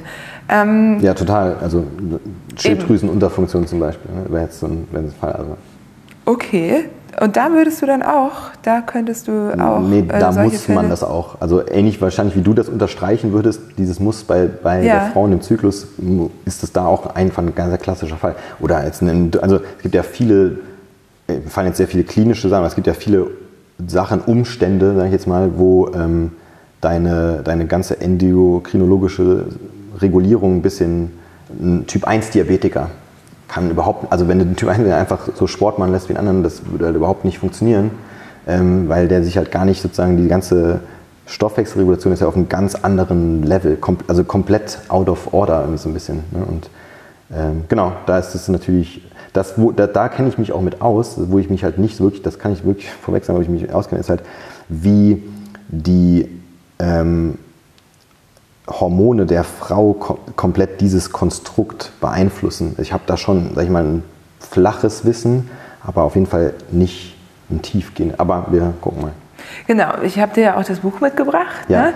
Äh, ich bin ja großer Fan. Ich kann es auch nochmal erwähnen von Stacy Sims. Ähm, das Buch Roar. R-O-A-R. So. Und das habe ich ja seit drei Jahren zu Hause liegen. Seit ja. diesem Jahr hat sie diesen TED-Talk und ja seit letztem Jahr jetzt ja mittlerweile, und äh, wird so ein bisschen bekannter. Ja. Davor kannte die halt niemand. Ne? Ja, ich kenne sie zum Beispiel auch schon seit sechs Jahren oder sowas, weil sie halt einfach Physiologin ist und, und Forschung macht. Und ich bin schon über diese Studien gestolpert. Ach also krass, okay. Aber, aber das ja. ist halt, ähm, also das, das sozusagen, das ist aber bei allen Dingen, dass dieser, diese Forschung, die macht auch viel Grundlagenforschung, eine Anwendung in den Sport findet, ist, ist eher selten. Und da ist sie sogar eher eigentlich sogar noch ein Pionier. Ne? Genau, das Was, sagt sie ja auch. Es gab diese, diese aber, Studien. Aber unabhängig nicht, ne? von Frauen, ja. also auch jetzt im, im Männerbereich, was, was da Physiologen in den USA irgendwie, sag ich mal jetzt doof, oder in, in Dänemark, Schweden, was die krasse Studien da austüfteln. Ähm, und bis das hier quasi dann sozusagen auf, auf dem, sag ich mal, Swift-Blog ankommt, das dauert halt auch mal gerne drei Jahre. Ne? Und das ist halt, wo du denkst, denkst so, wow, also das geht schon, da geht sehr viel generell ab. Und ähm, ja, und siehst aber, wie gesagt, natürlich trifft ein Nerv einfach. Das ist halt, glaube ich, so der, der Punkt. Genau, und das ist ja auch gut, dass sie das macht. Ob sie jetzt nun ähm, da äh, ja. das, das, letzte Wissen hat, ähm, ist ja nun mal auch dahergesagt und gar nicht so wichtig. Was aber wichtig ist, ist dass, also meine erste Frage wäre hier, ja. wenn ich als Sportlerin zu dir komme, fragst du mich, wie mein Zyklus ist? Notierst du dir das? Oder oder ist das also überhaupt Thema? Die, ein, die, die ein, ein Wort Antwort wäre ich nein. Also wenn du mich fragst, fragst du es, wäre nein. Ja. Ähm, warum? Weil, es, weil ich dich erstmal ungefähr 100 andere Fragen stellen würde. Das lässt sich natürlich jetzt diskutieren, ob das, ob das jetzt sinnvoll ist oder nicht. Aber da geht es für mich halt nur diese Ebene, die du erstmal sprechen mit dir darüber, wie viel Zeit hast du. Also mal die Basics, dann das, das, das Was trainieren wir, dann das Was wollen wir erreichen, dann das Wie trainieren und dann äh, das Feintuning, das äh, doof gesagt, äh, kannst, also bin ich sehr auf jeden Fall auch nochmal jetzt so ein bisschen, hm, vielleicht muss ich das überdenken, aber das, ich glaube, für mich ist das schon noch, steht unter dem Stern Feintuning. Also erstmal doof gesagt, wir müssen überhaupt erstmal gucken, dass eine Regelmäßigkeit des Trainings kommt und so weiter und so fort. Und dann kann ich, ob ich jetzt eine A-B-Entscheidung die Trainingszeit hier, die füllig oder hier ein bisschen Training mehr oder weniger und richte das an diesem Zyklus aus, kommt dann, wenn wir, glaube ich, schon eingespielt sind. Und ja, zum Beispiel, also das, die andere Frage, ja, ich habe, trainiere gerade drei weibliche Personen, zwei äh, jüngere, eine erwachsene Frau Und zum Beispiel bei der Erwachsenenfrau ist das ein Thema. Also hat sie aber zum Beispiel kam auf mich zu und also hey, jetzt bin ich an einem Punkt, habe das Training so, sag ich mal, doof ein bisschen verstanden, können wir das an meinen Zyklus ein bisschen ausrichten. Und deswegen ist das Thema auch jetzt generell jetzt gerade nicht für mich, sag ich mal, komplett neu, aber die, ich habe halt die Basics verstanden und, und auch, nenne ich jetzt mal, berücksichtigt in, in einem groben Rahmen. Ja. Was mich halt so wundert, ich meine, mein Trainingsplan war eh immer periodisiert. Ja. In einem nicht immer ganz genau vier Wochen äh, Ja. Rhythmus, Ja. aber äh, das ist ja gut beim Krafttraining, habe ich jetzt gelernt, da machen einige auch einen drei Wochen Rhythmus, so. Ne? Ja.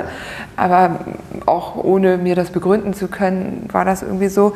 Ähm, ich meine, also es gibt doch, es kann, es ist doch nicht schwer, den einfach äh, so anzupassen. Ne? Klar, der passt nicht immer und mit den Rennen muss Das man ist, gucken. Das ist genau das der Punkt. Also Genau. schwer ist es natürlich nicht, aber das ist wieder so ein bisschen ähm, vor der Entscheidung, den Zyklus sozusagen berüchtigt, steht halt eigentlich gesagt eine Entscheidung, die, ich, die, die nicht von mir beeinflussbar ist. Das ist nämlich so, ja, ich muss halt an dem und dem Tag die und die Leistung halt erbringen können. Wenn ich jetzt, ne, da so doof gesagt, das ist in einer drei Monate Grundlagephase, da ist es natürlich, da müsste man 100% in diese Richtung gehen, aber bin ich in diesem Rennen, und das kann ja vielleicht nur doof gesagt, also das kann man ein bisschen, bisschen auch anders sehen, weil wenn ich jetzt immer nur mein Training darauf ausrichte und dann kommt der Renntag X und dann ist das plötzlich nicht so und es liegt aber nicht in meinen Händen, dann kann das natürlich auch, oh, da habe ich mich noch gar nicht drauf vorbereitet. Also beides ist eigentlich ne, richtig. Ne? Man kann es nicht alles perfekt machen, das gilt für alle Bereiche des Trainings. Ich muss mich natürlich auch auf Situationen mit Training vorbereiten, die nicht in meinem Traumweltideal passen. Da ist das ein Element, glaube ich, davon. Ja. Ich glaube, ich habe da bisher ähm, drei ganz äh, wirklich grundlegende Punkte für mich rausgezogen. A, habe ich mich zum ersten Mal überhaupt mit dem Zyklus beschäftigt. Genau, das braucht Ich halt schon meine, mal, um ich bin zu äh, starten. 36 Jahre alt und habe das immer ignoriert. So klar habe ich getrackt so ein bisschen, aber mehr auch nicht. Ja. Ähm, dann dachte ich, man wäre, man, ich wäre am Tag meiner Periode ähm, äh, geschwächt, ne? weil Blutverlust und so weiter. Ja. Stimmt gar nicht. Du bist Ja. am leistungsstärksten und die Erfahrung habe ich sogar auch schon gemacht, wenn, wenn eben quasi deine Periode losgeht, weil die Tag, ein Tag Post oder sowas. Genau, weil Hormone ähm, Ja. wechseln. Ähm, du äh, weißt, du bist nicht, der Körper weiß, du bist nicht schwanger, schaltet um und du kannst powern. Genau. Das Einzige, was schwierig ist, ist halt, dass du eben Krämpfe haben kannst und teilweise gibt es halt Frauen, die sehr viel Blut verlieren Ja. und da müssten die dann äh, vorbeugen, damit sie nicht anämisch werden. So, Ja. das war interessant. Dann diese Woche halt vor äh, dem Start der Periode, die ist halt wirklich, da bist du halt Schwierig, wirklich ja. eingeschränkt, ja.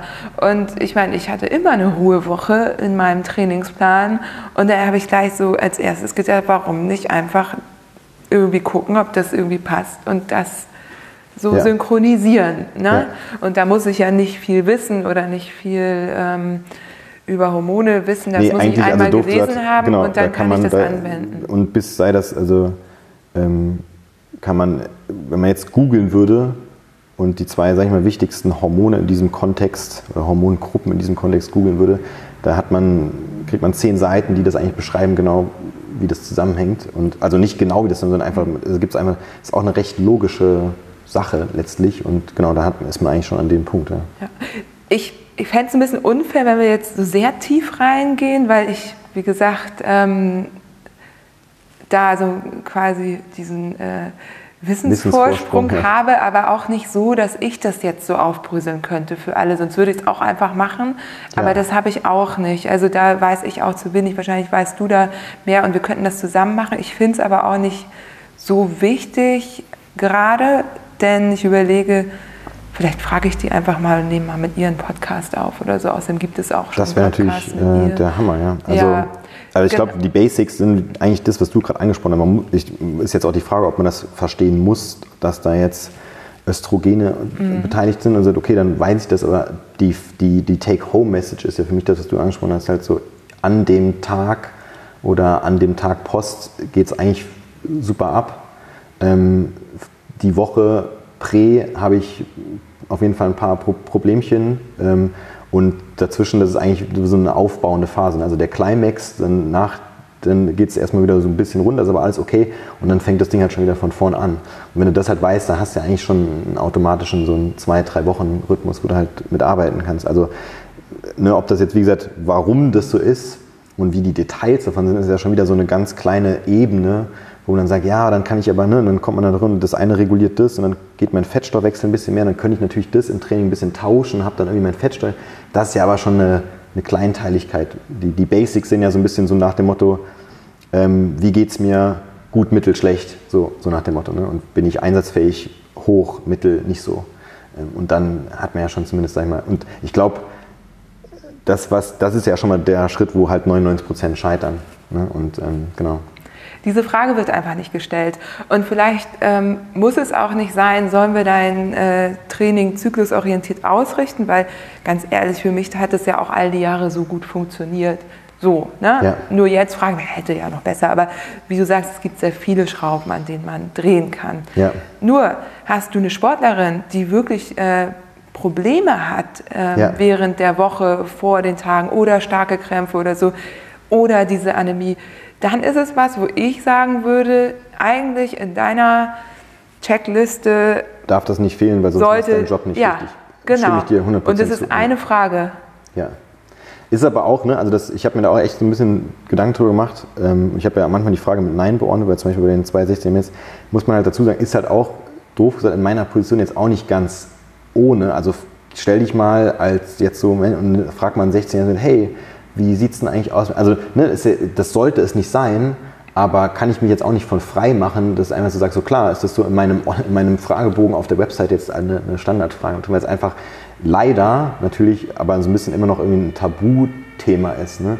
Und ich würde halt sagen, ich komme an diese Frage und ich habe die naja, schon in meinem Hintergrund und komme aber in diese Frage einfach über eine Vertrauensbasis. Ne? Also das heißt, mit den zwei Mädels arbeite ich jetzt seit drei Monaten wenn die Frage wird halt in einem Dreivierteljahr kommen. Und ich glaube, bis dahin ist, ne, die schreiben mir ein Feedback, das heißt, die sagen, ne, das war jetzt wirklich, ich habe das gestern nochmal geguckt und eigentlich müsste ich da dann theoretisch die Frage stellen, weil die sagt halt, ja, VZ Max, und dann hat sie gestern geschrieben, ging voll super, total bombastisch und schreibt halt einen Tag später, ich habe jetzt irgendwie eigentlich so eine Tempo-Einheit, die eigentlich sogar Spaß machen soll, und jetzt, oh, ich habe mich total schlecht gefühlt, kann natürlich von der Vortagbelastung mit noch dranhängen, aber könnte halt auch das Thema sein. Eigentlich haben wir sagen, hm, kann das das sein? Aber ich durfte, ich warte halt einfach noch mit, bis wir ne, so ein bisschen an, den, an, den, an die Basics da durch sind und dann halt so an dem Kunden sagen so, hey, lass uns mal da so darüber sprechen oder wie sieht denn das aus? Ne? Aber ich kann das total nachvollziehen. Ja. Ich glaube, aber du könntest es trotzdem machen. Klar, wahrscheinlich schon. Also, also ich stell, kann das man total kann, nachvollziehen. Kann das, ich, auch umdrehen. Stell dir vor, du müsstest jetzt, würdest einen Mann trainieren und sagst so, hey, wie sieht denn das eigentlich aus mit deiner Potenz? Ich habe halt, also beim Bikefitting ist das schon ein spannendes Thema. Ne? Ich kann, da ist es auch nochmal was anderes. Also beim Bikefitting hat das eine ähnliche Relevanz und das noch mehr Tabuthema, würde ich sagen, mit Frauen über ihren Genitalbereich zu sprechen. Ja. Ähm, und genauso ist es aber eigentlich mit, mit ne, das kamen schon Kunden zu mir, die sagen, hey, wir müssen immer eine Seite spielen, weil ich kann halt nicht mehr mit meiner Frau irgendwie Sex haben.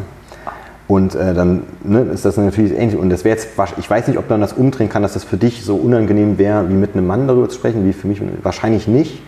Aber es ist, ne, das ist halt so der Kontext, in dem sich das dreht und dann ja, braucht man halt ein bisschen Feingefühl für, um damit umzugehen. Und äh, da bin ich jetzt auch nicht, doof gesagt, immer, immer so der, der, der Best Case für. Ne? Also ich bin halt sehr offen, sehr direkt und ähm, nehme halt auch eigentlich kein Blatt vor den Mund. Deswegen hast du schon recht, ich, ich sollte und könnte, dann müsste das machen, aber ich würde einfach sagen, ich lasse das, gehe das langsam an, so ein bisschen doof gesagt die Stacy, die hat ja einen TED-Talk und an einer Stelle fordert sie die Zuhörer auf, ja, ja, alle das so laut auszusprechen. Laut ja. auszusprechen. Women have a period. Ja, ich habe das gesehen. Ja. Ja, das ist, ne, das ist alle so, lachen, ist, ja, weil es ist, so, ist natürlich. Witzig, aber es ist halt nicht. Ja. Du, bei mir ist das doch genauso. Ich habe doch, ich habe das von mir aus auch nicht angesprochen, aber ich habe, ich merke, je häufiger ich darüber spreche, desto einfacher wird das. Und irgendwie habe ich es mir jetzt auch so ein bisschen auf die Fahne geschrieben, weiß ich nicht, nee, ich habe jetzt gedacht, okay, wenn es so ein Tabuthema ist oder wenn keiner darüber spricht, dann mache ich es eben. Ja, so, ist, auch, ist auch total. Ähm, ist auch mich sieht jetzt hier gerade keiner. Das wissen zwar alle, wer ich bin. Aber ja, ähm, es ist ja leider, du hast ja gerade von den 16-jährigen Sportlerinnen gesprochen und wenn du dir das Buch durchliest, dann ähm, ist das auch genau ein Bereich, wo sie auch nochmal darauf eingeht, denn das ist eben das Alter oder noch früher, wo viele Mädchen dann eben auch aufhören ja. mit dem Sport ne? Ja. und eben aus solchen Gründen, sie wissen nicht so richtig, wie sollen sie damit umgehen.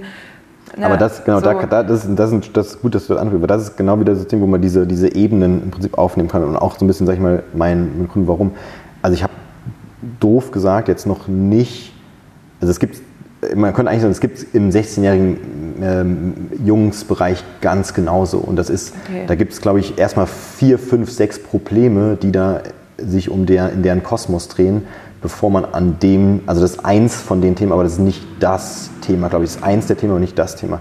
Weil, ne, das ist so, ja, ich werde halt, lass dich, das, das 16-Jährige wird halt von einem 40-jährigen, schnauzbartigen, dickbäuchigen Mann trainiert. So dass der die nicht versteht, ist schon mal, aber auf allen Ebenen, ne? also mal Periode beiseite, sondern einfach, ich bin halt 16, du bist halt 40, welcome to my life. Der, also der weiß ja mhm. nicht, was bei der, was bei der abgeht. So, ne? Und ähm, nächste Sache ist, ähm, in so eine Schulsituation sich reinzudenken. Also ich passe zum Beispiel den, den, das Trainingsplan an die Schulkalender. Hast du eine Prüfung am Wochenende, ist halt für mich nur so eine wichtige Frage, wie hast du, weil ja, dann kann man natürlich dich nicht voll voll an die Wand fahren. So, ne? Und also da gibt es ganz, ganz, ganz viele Ebenen und ich glaube, dass Mädels im, im, Radsport nicht jetzt zu 90 Prozent aufhören, weil das, sag ich mal jetzt, weil das, weil die Periode das unverstandene Thema ist, sondern weil sie auf allen Ebenen nicht verstanden werden.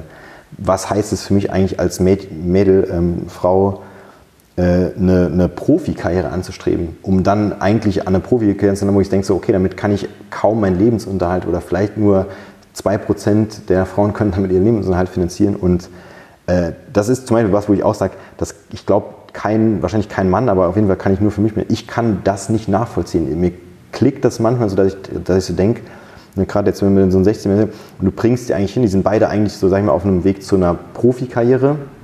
Und da ist für mich als jetzt Trainer sind ganz andere Dinge wichtig, als die jetzt im Alter von 16, 17 bis 18, 19 besonders leistungsstark zu machen, sondern die werden dann, das, ist 100% stimme ich dazu, die werden dann, dieses Zünglein an der Waage Profi, ja oder nein, wird überhaupt erstmal entschieden von der Frage, fahren die noch mit 19 ja oder nein.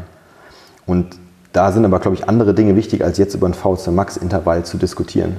Ähm, sondern das sage ich denen halt auch immer so, hey, ähm, wir, wir, müssen euch, ne, wie ich das eben nannte, wir müssen erstmal bei der Stange halten. Die, die, müssen Spaß haben, die müssen, und die zwei Mädels sind zu mir zum Beispiel gekommen, weil sie keinen Spaß mehr am Radsport hatten, in ihrer Vereinsstruktur, in den Rennen mit vier anderen Mädels fahren. Also einfach das Ganze drumherum passt überhaupt nicht und ist überhaupt nicht motivierend. Und ich würde jetzt schon behaupten, dass ich es geschafft habe, mit Monaten denen erstmal einen Spaß zu, denken halt so cool. Und das ist jetzt erstmal, sage ich mal, zweitrangig, ob die Rennen gewinnen, weil die sagen halt, ja, macht, geht aber richtig, macht mehr Laune. Und die haben das ja mal angefangen, weil denen das Spaß macht. Und ich komme eigentlich auch aus einem, nicht, überhaupt nicht aus dem Ausland, ich habe auch eine, eine, Leistungssportkarriere und das ist genau das gleiche Thema. Ich habe auch damals, ich habe zwölf Jahre ähm, Handball gespielt, war in einem erweiterten Nationalkader, aber habe mit 19 aufgehört. Und das gibt es nicht nur im, im Radsport oder Ausdauer, das gibt es in allen Bereichen. Das einfach in dem Moment, wo du da so einen, so einen Jugendlichen aus äh, einer Lebens, einem Lebenswandel begleitest, musst du halt gucken, dass diese Strukturen, musst du halt verstehen, dass dieser Lebenswandel halt das möglich macht, da weiter an dem Sport dran. Und dann ist meistens auch, dass der, dass der da vielleicht erfolgreich sein kann. Aber ähm, genau, also das ist, das ist halt sehr, so gerade junge Sportler und alle Coaches, mit denen ich auch extern arbeite, zum Beispiel Paul Voss ist ein ehemaliger Radprofi, der für mich sehr viele Betreuungen macht und wir haben sehr viele Anfragen. Das ist echt krass, das ist eine Welle, die da schwappt. 16-, 17-jährige Jungs und Mädels aus Deutschland weit, die sich an uns wenden, weil sie, glaube ich, wenn sie diese Podcasts und Blogs hören und sowas, wo ich jetzt, sag ich mal, nicht so viel mich drin bewege, aber der Paul zum Beispiel, äh, merken, okay, irgendwie, ich mir hat das schon so lange gedämmert, aber ich verstehe, dass er vielleicht ein bisschen anders denkt als mein 40-jähriger Trainer. Und sie haben, nur wenige haben halt davon, doof gesagt, wirklich den Mut, diese Strukturen zu verlassen und sagen, ich glaube, ich muss meinen eigenen Weg jetzt hier gerade gehen, weil das ist die, die große Hürde. Und alle, und da wenden sich wirklich echt gerade viele an uns, weil sie sagen, ich glaube, ihr versteht mich einfach besser.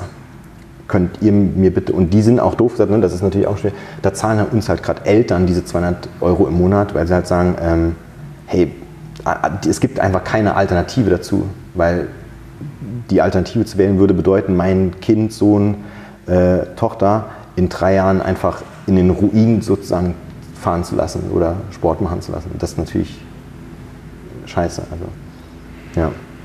Wir sind ja auch Eltern, wir können Ja. das nachvollziehen. Ne? Ja, ja, Aber, total. Ja, spannend. Ja. ja, irgendwie, also ich bin ja, ich mag ja meinen Verein und wir sind aber auch ein bisschen anders.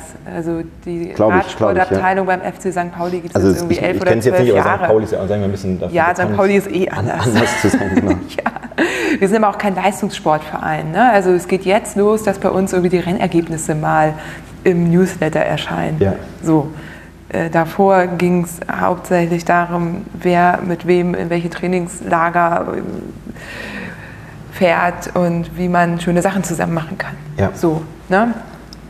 Ich finde aber auch gut, dass es jetzt auch so ein bisschen äh, trainingslastiger wird, weil ich finde, Ja. das ist das, was wir bieten können. Wir haben auch genug äh, Einnahmen durch die Mitgliedsbeiträge, dass wir da auch ein gutes äh, Training anbieten Es ist können. äh, einfach wieder eine Frage dieser Erwartungshaltung. Was wollen diese Mitglieder und was kann der Verein da halt bieten? Und das ist ja, ne, wenn man sich in Vereinen aufhält, eigentlich immer der größte Scheiterpunkt, weil es so, weil die Interessen so verschieden sind. Der eine fährt nur mit, weil er einfach nur zweimal die, die Stunde ein bisschen quatschen will am Fahrrad, der andere will total, "Ey, jetzt lass uns doch mal trainieren. Ne? Und da ist natürlich schwer, wenn das noch eine kleine Menge ist, jeden zufriedenzustellen, aber da muss man glaub ich, einfach viel drüber, drüber sprechen. Ne? Und Klar, und äh, man kann sich ja als Mitglied auch immer einbringen. Ich meine, Genau. Vereine sind demokratisch organisiert. Richtig, genau. Man kann zu den Wenn du sagst, passt dir nicht, dann änder gehen. was ne? oder Ja. mach einen Vorschlag. So Genau. habe ich das halt gemacht und damit fahre ich ganz gut. Ich bin natürlich in den Strukturen auch irgendwo immer, aber fühle mich da sehr gut aufgehoben Ja. und verstanden und viel wird das- möglich Ich gemacht. glaube, der springende Punkt ist ja wirklich diese Bereitschaft, da in eine Diskussion zu kommen. Und das ist ja genau das, was wir jetzt, also mit dieser, was ich eben gesagt habe, mit dieser Welle, die vielleicht jetzt, sag ich mal, so ein bisschen hier so rüberschwappt, machen wir uns keine Freunde, ganz im Gegenteil, weil da draußen sozusagen, die haben halt, ne, also jeder, das ist so, das ist so beschissen, diese Verbandsstrukturen in Deutschland, in diesem Radsport, es ist egal, ob, ob, ob weiblich oder männlich, ähm, da hat halt jeder wirklich so gefühlt Angst, dass ihm was weggenommen wird. Und jeder Sportler, der, sei das in einen anderen Verband wechselt, ein anderes Team wechselt, zu einem anderen Trainer, sind immer so, mm, und da wird immer so abgeblockt. Und ähm, weil es einfach keine Bereitschaft gibt, eine Diskussion darüber zu führen, was halt besser oder was schlecht oder was besser gemacht werden könnte.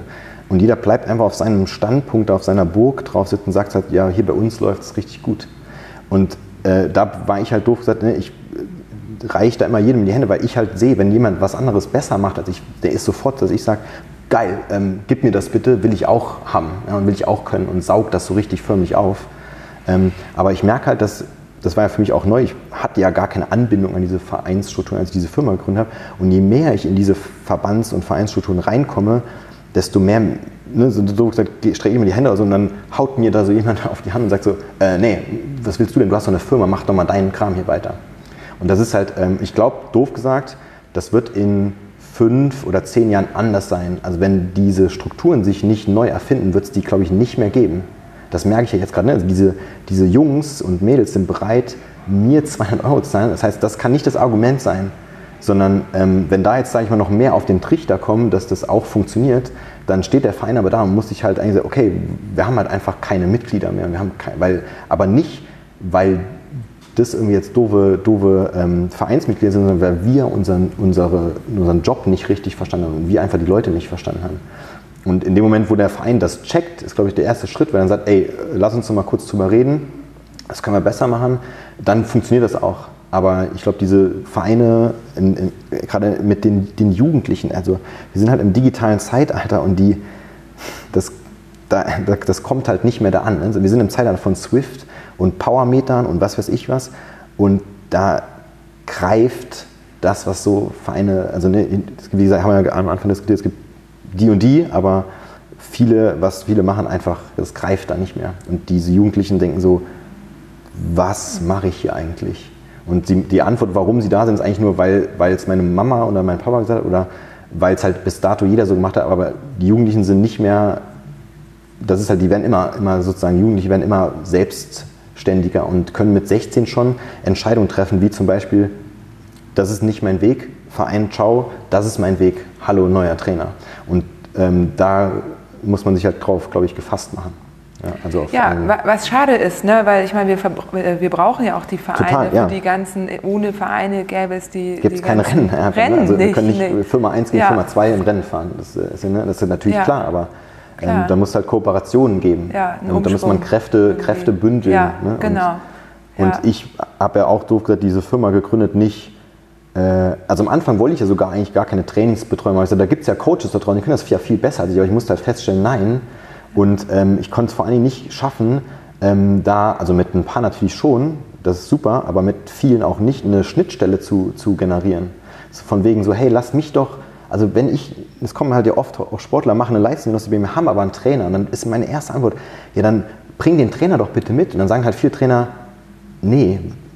Und dann kriegt er die Auswertung, das macht ja für den Sportler gar keinen Sinn, weil der kriegt ja zwei Seiten. Ich sag dem, mach mal, also ich sage sogar häufig dann, ich will dir gar nicht sagen, weil der, dieser Trainer steht halt zwischen uns.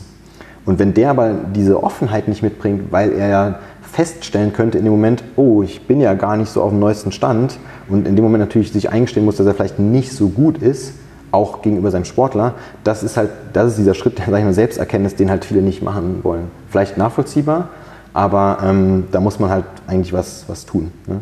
Und ich versuche ja auch irgendwie dann, auf, sei das in einem Rafa-Store oder was weiß ich, irgendwie, ich mache dann halt irgendwie mal einen, auch so TED-Talks oder einen Vortrag, wie du immer es nennen willst, ähm, und sehe da aber keine Trainer sitzen, sondern ich sehe halt die verzweifelten Sportler dieser Trainer sitzen.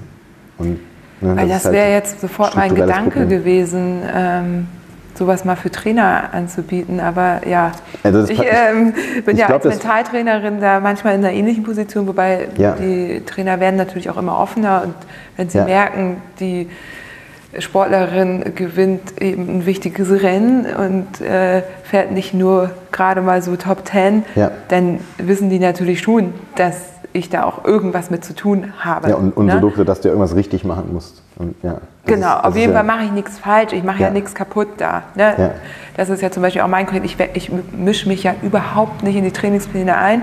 Ich gucke mal rauf, um irgendwie einen Eindruck zu bekommen. Und ich habe gerade auch auf einen raufgeguckt, ähm, die wird das jetzt auch hören. Und da ist mir sofort aufgefallen, ganz banal, die hat, äh, lebt getrennt, hat jedes zweite Wochenende vier Tage frei und ne, so wie das halt klassisch ist, da sind die halt beim Papa und äh, den Rest äh, der Zeit, da sind die, den Rest der Zeit sind die bei ihr. Und das habe ich aber in dem Trainingsplan nicht, nicht erkennen können. Wo ich dann sofort dachte, hm, Ja. äh, du hast hier vier Tage am Stück komplett frei und an dem anderen Wochenende hast du wahrscheinlich ein großes Problem, überhaupt eine Stunde wegzukommen. Richtig. Warum sehe ich das hier in dem Trainingsplan nicht? sind wir bei diesen Ebenen. Ne? Also Ja. Ebene 1 ist noch nicht mal erfüllt. Ja. Da brauchst du die die Rest der Woche nicht dein perfektes, austariertes Training auf 5 Watt zu machen, wenn die Grundstruktur überhaupt nicht passt. Und das ist aber auch das, wo das 50 Euro, das 20 Euro Paket nicht mehr greift, weil du kannst deinen Trainingsplan aus der Schublade nehmen, auf sie draufwerfen und sagst, ja, passt ja gar nicht in meine, in meine Umstände rein. Und dann sind wir da so ein bisschen. Ne? Ja, also ich bin gespannt. Sie wird das ansprechen. Ähm, und das mache ich schon. Ich helfe denen dann schon, so Gespräche mit dem Trainer dann vorzubereiten. Betone immer schöne Grüße ausrichten. so, ne? Weil manchmal trainieren die ja auch schon eine Weile zusammen und das ist ja auch nicht verkehrt. Ne? Und wie du schon sagst, Ja, man, ähm, muss da, man, ist da, man hat das Gefühl, man muss vorsichtig sein. Ne? Man Ja, könnte ja auch quasi, sehr. was, wo, die, wo der Sport, dem Sportler, ja, dem, dem dämmert ja dann auch zum ersten Mal, okay, ich wollte ja eigentlich nur eine Leistungsdiagnostik bei jemandem, aber scheinbar hat mein Trainer da Wissenslücken, wenn das stimmt, was du mir hier gerade erzählst. Und dann bist du, so doof gesagt, natürlich nachher schuld, dass der seinen eigenen Trainer hinterfragt und dieses, dieses Verhältnis ja auseinanderbricht, unter Umständen sogar. Und da muss man ja echt natürlich, wie gesagt, voll. Deswegen ist, ist es wirklich sehr häufig, dass ich den, den Disclaimer reinschiebe, ach so, du hast einen Trainer, dann lass uns mal die Auswertung deiner ganzen Diagnostik, äh, lass, mir die, lass mich die erstmal mit dem Trainer bestellen. Und wenn es die nicht gibt, dann will ich dazu wirklich fast sogar gar nichts, gar nichts sagen. Guckt euch die zusammen an, wenn ihr Fragen habt, meldet euch. Ja, aber ich werde jetzt hier nicht Trainingseinheiten rausschreiben, die für dich besser oder schlechter sind, weil dann lösen wir vielleicht ein Ding aus, was wir nicht wollen. So, also musst du entscheiden, ob du das willst. Ja, ganz genau. Ähm,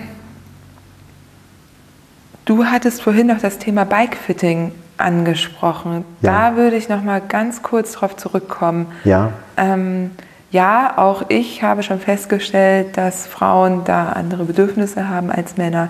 Ja. So, aber wie genau machst du das denn? Hast du, ich sehe hier ein paar Sättel im Regal liegen, hast Ja. du da so eine große Auswahl, dass du das über eine Druckmessung machst oder ähm, wie, wie gehst du darauf ein? Weil Ja, ich habe also- Freundinnen oder Teamkolleginnen, Fahrerinnen, die bis heute nicht den passenden Sattel gefunden Ja, haben. also da muss man, glaube ich, auch das wieder, wieder das, immer das gleiche Thema vom Groben zum Fein kommen. Erstmal kann man schon mal, glaube ich, sagen, dass, ich kenne jetzt auch da nicht, die kann keine Zahl sagen, aber ich würde jetzt mal schätzen, 80 Prozent der Menschen, auch wieder egal Mann oder Frau, Sitzprobleme haben, nicht weil der Satteltypus falsch ist, sondern weil die Position nicht stimmig ist. Also, oder andersrum gesagt, 80 Prozent der Menschen kann ich helfen, mit dem Sattel, mit dem sie hier zum Bikefitting kommen, die Sitzprobleme wegzumachen, ohne den Sattel ausgetauscht haben zu müssen. Ja? Die 20 Prozent, die dann übrig bleiben, das sind halt quasi die bisschen kniffligen Fälle, wo man halt natürlich ein bisschen probieren muss, aber man, sage ich mal, auch da vom, vom Groben zum Feinen, man kann halt, ähm, es gibt erstmal, sag ich mal, die grobe Richtung, wenn wir jetzt bei dem Thema Sattel sind, was ist die generelle Sattelform? Da gibt es einmal verschiedene Formen. Dann gibt es im nächsten Schritt äh, eigentlich so ein bisschen die Frage Sattelaussparung, ja oder nein. Auch da gibt es natürlich wieder Form, aber das ist wieder Feintuning. Also Form kann ich recht simpel tatsächlich für meinen Typus so ein bisschen rausfinden. Ähm, Im zweiten Schritt braucht der eine Aussparung, ja oder nein, kann ich sehr schnell für meinen Typus eigentlich rausfinden. Also kann man über einen Fragebogen quasi im Prinzip äh, beantworten. Und wenn ich das habe, dann habe ich halt eigentlich immer eine kleine Range von Sätteln. Sagen wir mal drei Stück noch übrig und die muss ich testen, da führt kein Weg dran vorbei.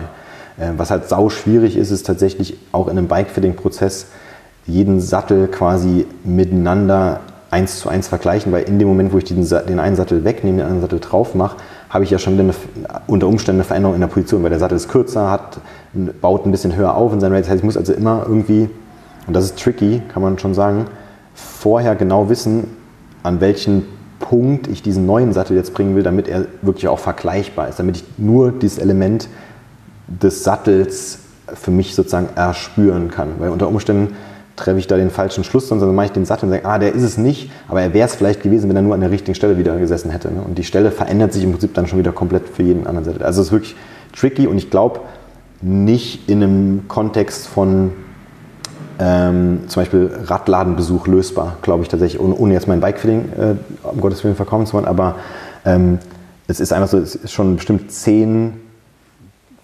Frauen, Kunden gehabt, die hier reinkommen und sagen, hey, ich bin verzweifelt, ich habe den achten Sattel jetzt hier getestet, wirklich drei Wochen getestet und ich, es gibt scheinbar keinen Sattel. Und dann jetzt mal wirklich bei einer, setzt man die aufs Fahrrad und die sitzt halt einfach zwei Zentimeter zu hoch und deshalb belastet sie den Sattel ganz falsch, doof gesagt. Und man stellt ihr den, den Sattel an und sagt, ach so, ja, jetzt ist ja bombastisch. Und die gibt es wirklich, die gibt das sind, das sind, das sind eigentlich so die, so ich nenne das immer der Sechser im Lotto im Bike, wenn jemand kommt und du hörst dir die, erstmal die Story an und sagst, oh ja, okay, und dann setzt du ein Rad und es dauert fünf Sekunden und denkst du, okay, das wird nicht so, also schön, weil es wird nicht so kompliziert, aber vor allem schön, ich kann dir einen wahnsinnigen Aha-Moment kreieren. Und das ist, ähm, das ist wirklich so. Und es gibt, ich glaube, ich hatte nur in, von, weiß ich nicht, 1000 Bike-Fittings, die ich vielleicht gemacht habe, gab es zwei Bike-Fittings, wo ich wirklich sagen könnte, da, da wurde so ein bisschen verzweifelnd. Also das ist aber, ne, kann man jetzt prozentual ausrechnen, ein sehr, sehr, sehr, sehr, sehr geringer Anteil. Die 99,8 Prozent, die es da sonst drüber gibt, ähm, da gibt es einen Sattel und der hängt wahnsinnig krass an der Einstellung dieses Sattels und dann im, im, im, ein bisschen im zweiten und dritten Schritt an der, an der Form. Ja. Ähm, genau, also ohne da jetzt ins Detail gehen zu wollen, wenn da jemand, ähm, zum Beispiel, da gibt es auch auf unserem äh, Internetseite eine, eine grobe Blog, wie kann ich eigentlich so grob diesen Satteltypus schon mal ein bisschen bestimmen. Kann man sich da durchlesen, dann hat man schon zumindest eine engere Auswahl mal. Ja. Ach super, das klingt gut. Hast du denn auch Sättel, die du dann verleihst zum Testen? Ja, also da, da bin Okay. ich so ein bisschen wieder so dieses rigorose, ich will, dass mein Service erstmal maximal gut wird. Ähm, wir haben im Prinzip Sättel, die wir halt, wenn das an den Punkt kommt in diesem Fitting, dass wir sagen, wir haben jetzt eine super Einstellung, Sattel ist aber noch so das Ding, was nicht ganz perfekt ist, machen wir entweder, also meistens ist es so ein Prozess, wo ich sage, lass uns erstmal bitte diese Position, die wir heute definiert haben, die ja schon großer, meistens eine große Umstellung ist, erstmal ein bisschen einspielen. Das heißt, fahr mal vier, sechs, acht Wochen und evaluier das. Wenn das immer noch an diesem, wenn das wirklich dieses Pünktchen Sattel ist, das dann nicht perfekt ist, dann kommst du mit dieser eingestellten Position nochmal und wir machen nur eine Stunde nochmal Nachtermin, wo wir nur Sattel 1, Sattel 2, Sattel 3 wirklich mal in dem Detail uns angucken. Und wenn die da dann sagen, ja, Sattel 2 scheint es zu sein, aber ich bin mir nicht sicher, sage ich immer, fahr den und wenn, du, wenn er super ist, lass ihn einfach drauf, ich stelle dir den dann in Rechnung. Wenn er nicht gut ist, bring ihn zurück und wir probieren den, den anderen nochmal aus. Ne? Also da ist wie so eine, eine Geld-Zurück-Garantie, was ich auch, also ich glaube, da kommt man nicht drum rum, bei einem Sattel das zu machen. Ja, cool. Ähm, ich äh, empfehle das Bike-Fitting auch immer. Und, äh, ja, also wirklich ich, generell. Ja. Das ist ähm, auch, auch tatsächlich, ist natürlich knifflig, aber auch, wenn es jetzt nicht wirklich schon Brennpunkte gibt, von wegen Schmerz oder das, weil es einfach ähm, ist auch immer wieder erstaunlich, was halt Leute wirklich, ich sage jetzt mal, ertragen auf dem Fahrrad. Also da, da äh, das, das, ist natürlich wirklich, es gibt Situationen, es gibt Szenarien, wo Leute zu mir kommen und sagen, das können ich keine fünf Minuten aushalten und die fahren damit halt irgendwie ihre 300 Kilometer. Und dann, ne, und, aber wirklich, haben halt keinen Schmerz, kein Problem, aber sie, in dem Moment, wo sie das erstmal verstehen als Referenzpunkt, so kann es auch sein, sagen sie, um Gottes Willen. Ich mache manchmal dieses Spielchen, wenn ich ein bisschen extra Zeit habe, eine Viertelstunde einem Termin, dass ich die Ursprungssituation, die wir hatten, auf dem Rad wieder zurück einstelle, nachdem wir das bei ganzen Bikefilm durchgelaufen sind. Und dann sagen halt manche Kunden so, hä, wie konnte ich so jemals fahren? Also das ne, nicht immer, aber das ist wirklich so, dass dann wirklich manche Leute selbst erschrecken, was, was, da, eigentlich, was da eigentlich passiert ist. Ja, krass. Du hast jetzt eben schon die 300 Kilometer angesprochen. Ich habe jetzt noch mal ein paar Beispiel-Events mitgebracht und ähm, die. Du guckst auf die Uhr. Nee, nee, alles gut. alles noch im Rahmen. Ähm, und zwar habe ich ja äh, viele Hörer und Hörerinnen aus dem Gravel- und Ultra-Bereich. Mhm. Das ist so ein bisschen die Nische, obwohl ich viel auch über Rennrad mache und das natürlich auch irgendwo immer mit reingehört. Ähm, die meisten eben dann denn auch noch Rennrad fahren. Also mhm. so. Die fragen natürlich, die nehmen sich was vor. Also beim Ultrabereich ist ja oft so, so war es jedenfalls bei mir, ich will das Transcontinental Race fahren. Ja. So, und melde mich dann an und überlege dann später erst, wie ich da überhaupt hinkomme. So ja. tick ich so ein bisschen. Das ist auch nicht immer ganz gesund, sage ich mal so. Ne? Habe ich beim ja. Red Hook auch so gemacht. Irgendwo, jetzt habe ich ein paar Monate Zeit und ähm, du würdest wahrscheinlich den Kopf verdrehen und sagen, oh Gott. Klar, wenn du das entscheidest, ist das so, ja, ja. ich dann auch vielleicht damit, also ich würde dich beraten, ob das ja. sinnvoll ist, aber wenn du dann sagst, ich will es trotzdem entscheiden, dann sage ich, okay, dann Genau, dann machen wir Weg. das ja. so. Ne? So, ich bräuchte wahrscheinlich manchmal jemanden, der sagt, hm, warte vielleicht noch mal. Ein bisschen bremsen, ja, genau. das, das gibt's, das gibt's ähm, häufig. Da hat sich aber auch viel bei mir verändert nach dem Transcontinental Race, mhm. weil das war die Vorbereitung darauf war wirklich acht Monate Ausnahmezustand mit zwei Kindern zu Hause. Ja, und kann ich mir vorstellen. Da äh, wurde dann auch gesagt, es war alles super und es war alles cool, aber bitte jetzt nicht dieses, ja, gleich schon wieder. Ja. Also, äh, du kennst das. Ähm, und trotz allem hm, habe ich die jetzt einfach mal mitgebracht, so ähm, und dachte, vielleicht können wir mal einmal ganz grob, ich weiß, das ist immer schwierig, aber ganz grob sagen, wie würde man sich auf sowas vorbereiten? Mhm. So. Und zwar will ich darauf hinaus, dass wir mal darüber sprechen, äh, an welcher Stelle man eigentlich trainiert. Mhm. Ganz grob mhm. und eben sagt, was es für Trainingsbereiche gibt. Ähm, anfangen können wir einfach mal mit den Rennen, äh, von denen du auch schon gesprochen hast, den Kriterien. Die sind in der Regel äh, 40 Runden um äh, den Kirchturm. Ja. äh, ob nun fixt oder mit Rennrad spielt ja. da gar nicht so eine große Rolle. Ähm, Belastungszeit von, ich würde sagen, 35 bis 45 Minuten ja. Vollgas. Genau, das ist im Prinzip eigentlich schon das Stichpunkt. Also man kann, glaube ich, wenn man das wirklich sehr, das ist ja wieder, man kann es nicht pauschalisieren. Ne? Das, ist, das ist immer wieder ein Punkt. Also ich kann jetzt nicht sagen, das und das Training hilft jedem, weil das wäre einfach, das wäre einfach schlichtweg falsch. Ähm, aber man kann grob unterscheiden über die Dauer eines Events, was da so ein bisschen der Limiter dran ist. Und da kann man tatsächlich, also wenn man es erstmal so wirklich super, super einfach macht, dann ist es im Prinzip alles, was länger als, ich sag jetzt mal, zwei Stunden, drei Stunden dauert, ist immer die, die Energieversorgung der Limiter. Das heißt, ich habe einen, doof gesagt, wie beim Auto, ich habe einen sehr kleinen Tank und mein Spritverbrauch ist eigentlich zu hoch. Und da muss ich also Training in was auch immer das sein kann, das ist dann diese Themen Fettstoffwechseltraining und so weiter, ähm, machen, um diesen Spritverbrauch zu drosseln oder den Tank zu vergrößern. Ja? Die kurzen Rennen ist das überhaupt kein Problem. Also ich habe immer genügend Kohlenhydrate. Es macht zum Beispiel keinen Sinn, bei einem 45-Minuten-Rennen ein Gel zu nehmen. No way. Es macht auch keinen Sinn, vor dem Rennen ein Gel zu nehmen, weil der Tank ist 50 Liter und ich werde in diesem, egal wie intensiv ich die gestalte, diese 45 Minuten, ich werde maximal ein Drittel bis, wenn vielleicht über maximal die Hälfte meines Tanks verbrauchen. Sobald das so Richtung 60, 90 Minuten geht, ist das so ein Übergangsbereich. Da kann das natürlich schon so ein bisschen anfangen, ist dann intensitätsabhängig, aber muss nicht. Das heißt, bei dem kurzen Rennen ist im Prinzip ähm, sind nicht häufig sind diese langen und ausdauernden Fahrten, die so ein bisschen, sage ich mal, diese, diese Energetik äh, vorrangig vor allen Dingen stimulieren, die sind nicht so gewinnbringend, sondern es ist halt wirklich eher gewinnbringend, den, die PS, den Hubraum zu erhöhen.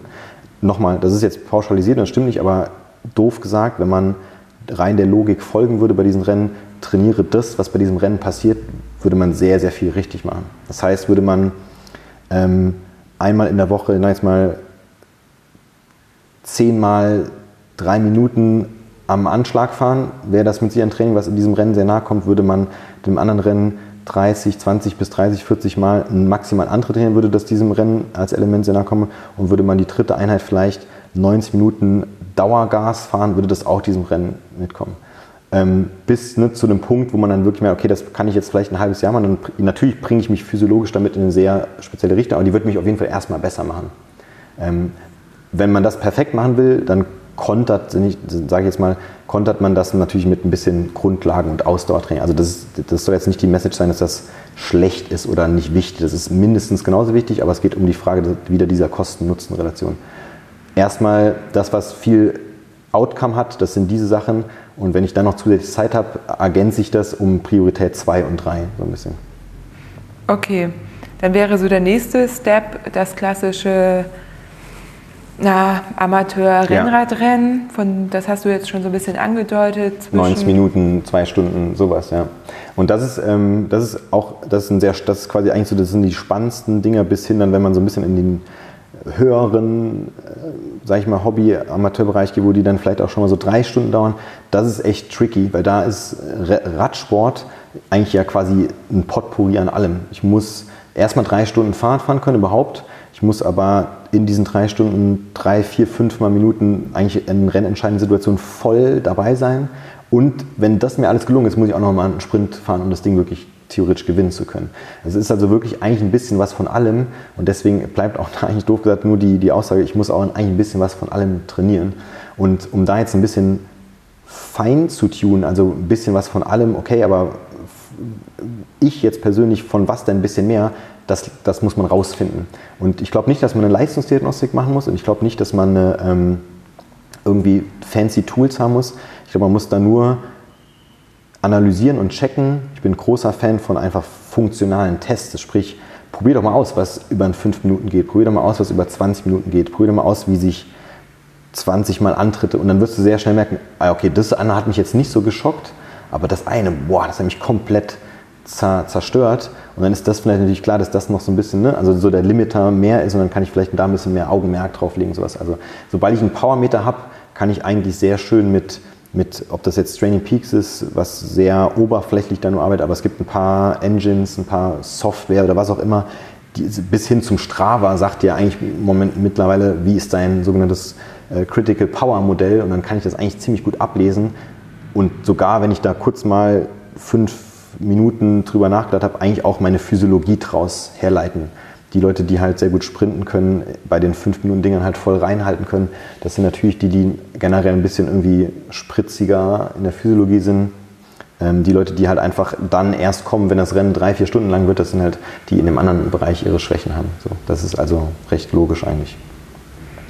Dann gehen wir zum nächsten. Auf meiner Liste auf jeden Fall die 24-Stunden-Challenge, die ja auch ja. sehr beliebt ist. Genau, also ne, das ist dann im Prinzip eigentlich alles, Maurice was... Rocco. Genau, bin ich ja zum Beispiel auch schon mal mitgefahren. Genau. Und da gibt es eigentlich auch eine Anekdote, auch schon wieder einen Blogartikel. Blog-Eintrag, genau, der wunderbar den, ist. Weil ja. im Prinzip ist das so ein, so ein Klassiker dafür, das Maurice Procco, also ne, nochmal, eigentlich alle Rennen, sagen wir mal, plus sechs Stunden fallen dann unter diesen, es ist nur noch eine Frage, wie viel ist in meinem Tank und wie hoch ist mein Spritverbrauch. Und der Hauptproblempunkt wird immer sein, dass mir der, der Sprit ausgeht. Ne?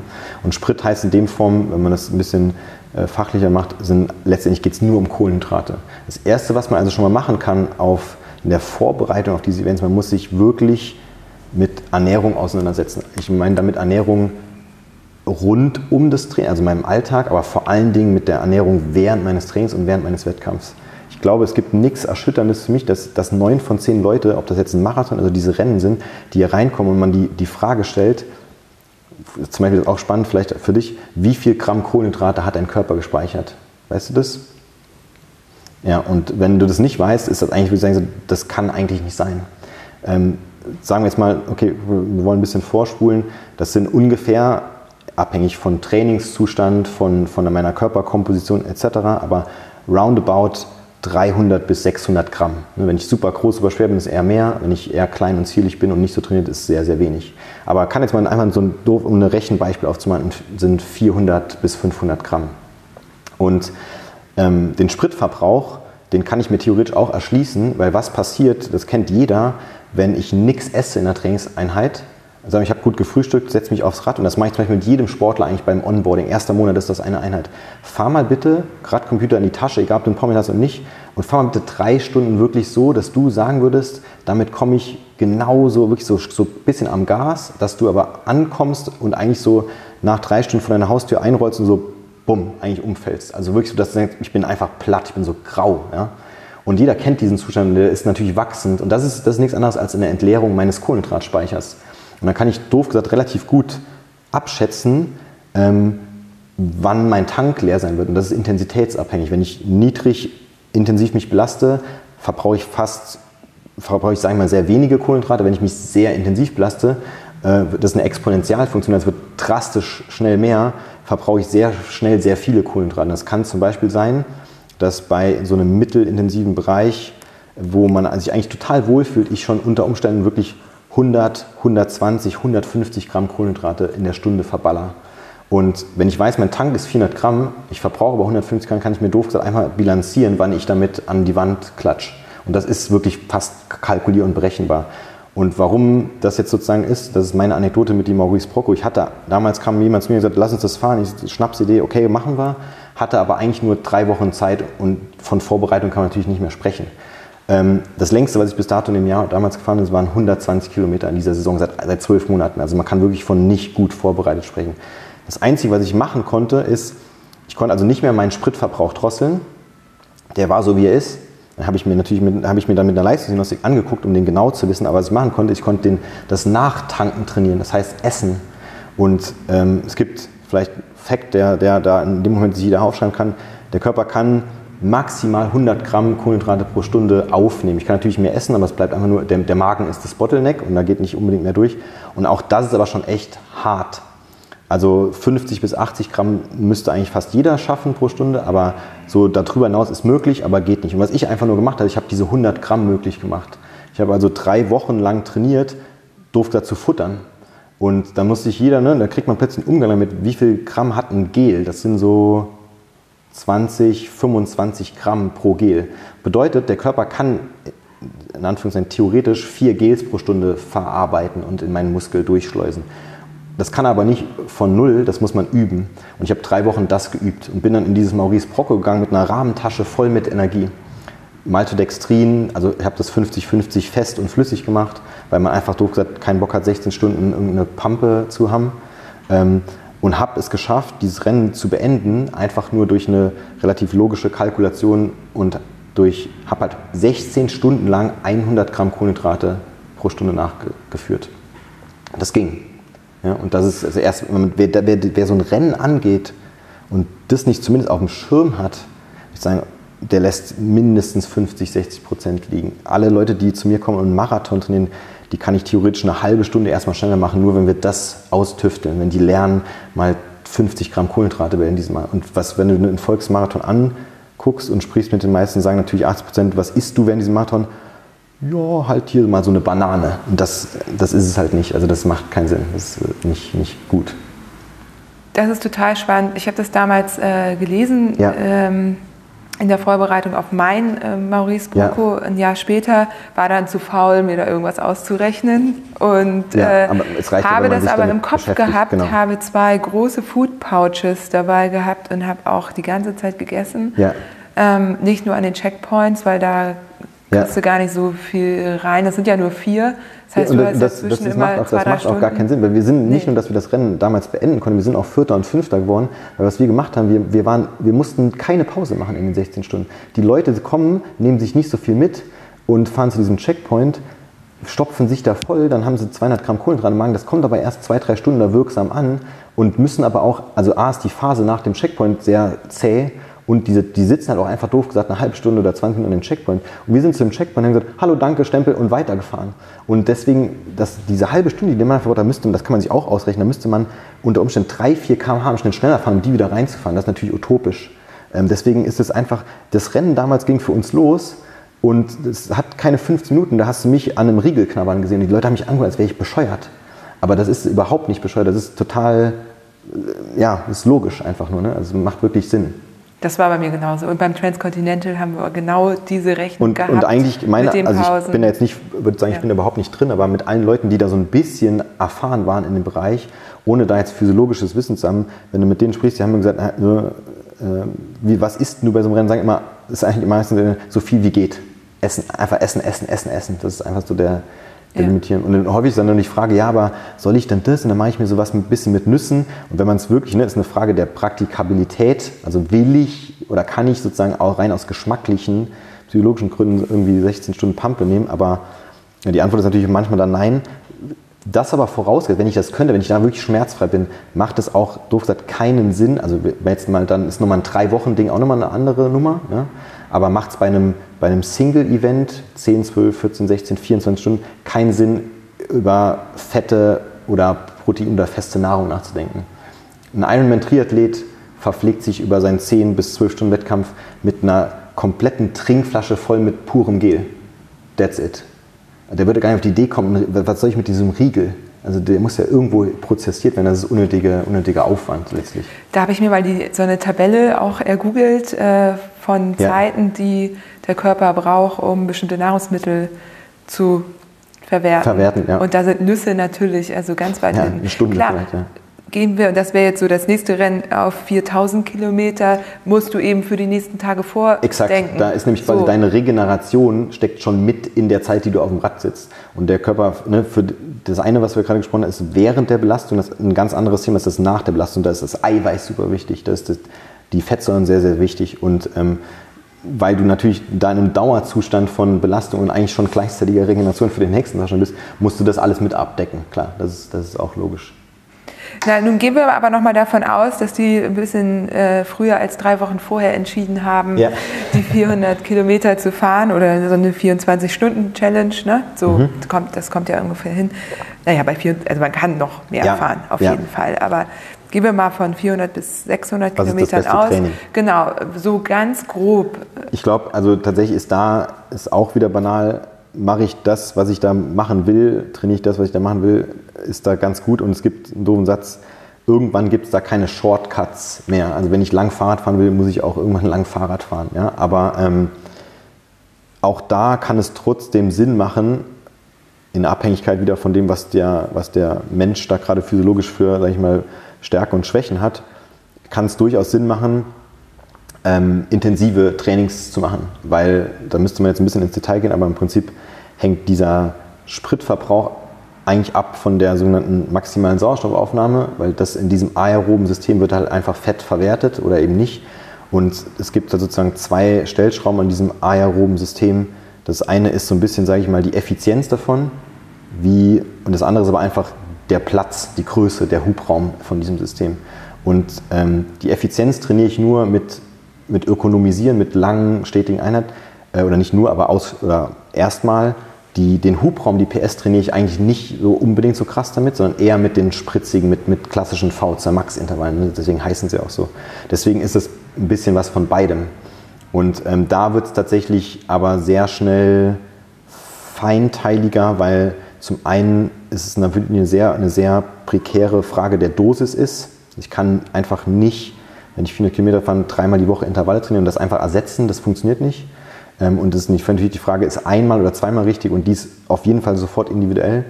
Und vor allen Dingen eine sehr prekäre Feindosierung. Was ist denn mein Intervall? Also fahre ich, wenn wir jetzt von Power ausgehen, 300 oder 320 Watt. Und das kann, wenn ich das drei Monate lang falsch oder richtig mache, zu einem sehr unterschiedlichen Outcome führen. Also spätestens, wenn man an dem Punkt ist, dass man sagt, ich habe die 20 Stunden Training, check, ne, wieder dieses, diese Ebene, die wir schon haben, ich habe eine super gute Struktur, das verbessert sich, das geht nach vorn und so weiter, dann ist man spätestens da an dem Punkt, dass man sagt, ich muss mich damit auseinandersetzen, wie ich mein Training noch ein bisschen feintunen kann, wenn ich da einen Schritt weiter will. Und das doof wäre eine Leistungsdiagnostik. Also es gibt da kein, irgendwann kein, kein powervolleres Tool, um das einfach halt einfach messen zu, zu können und halt zu sagen, so sieht's aus, da ist es.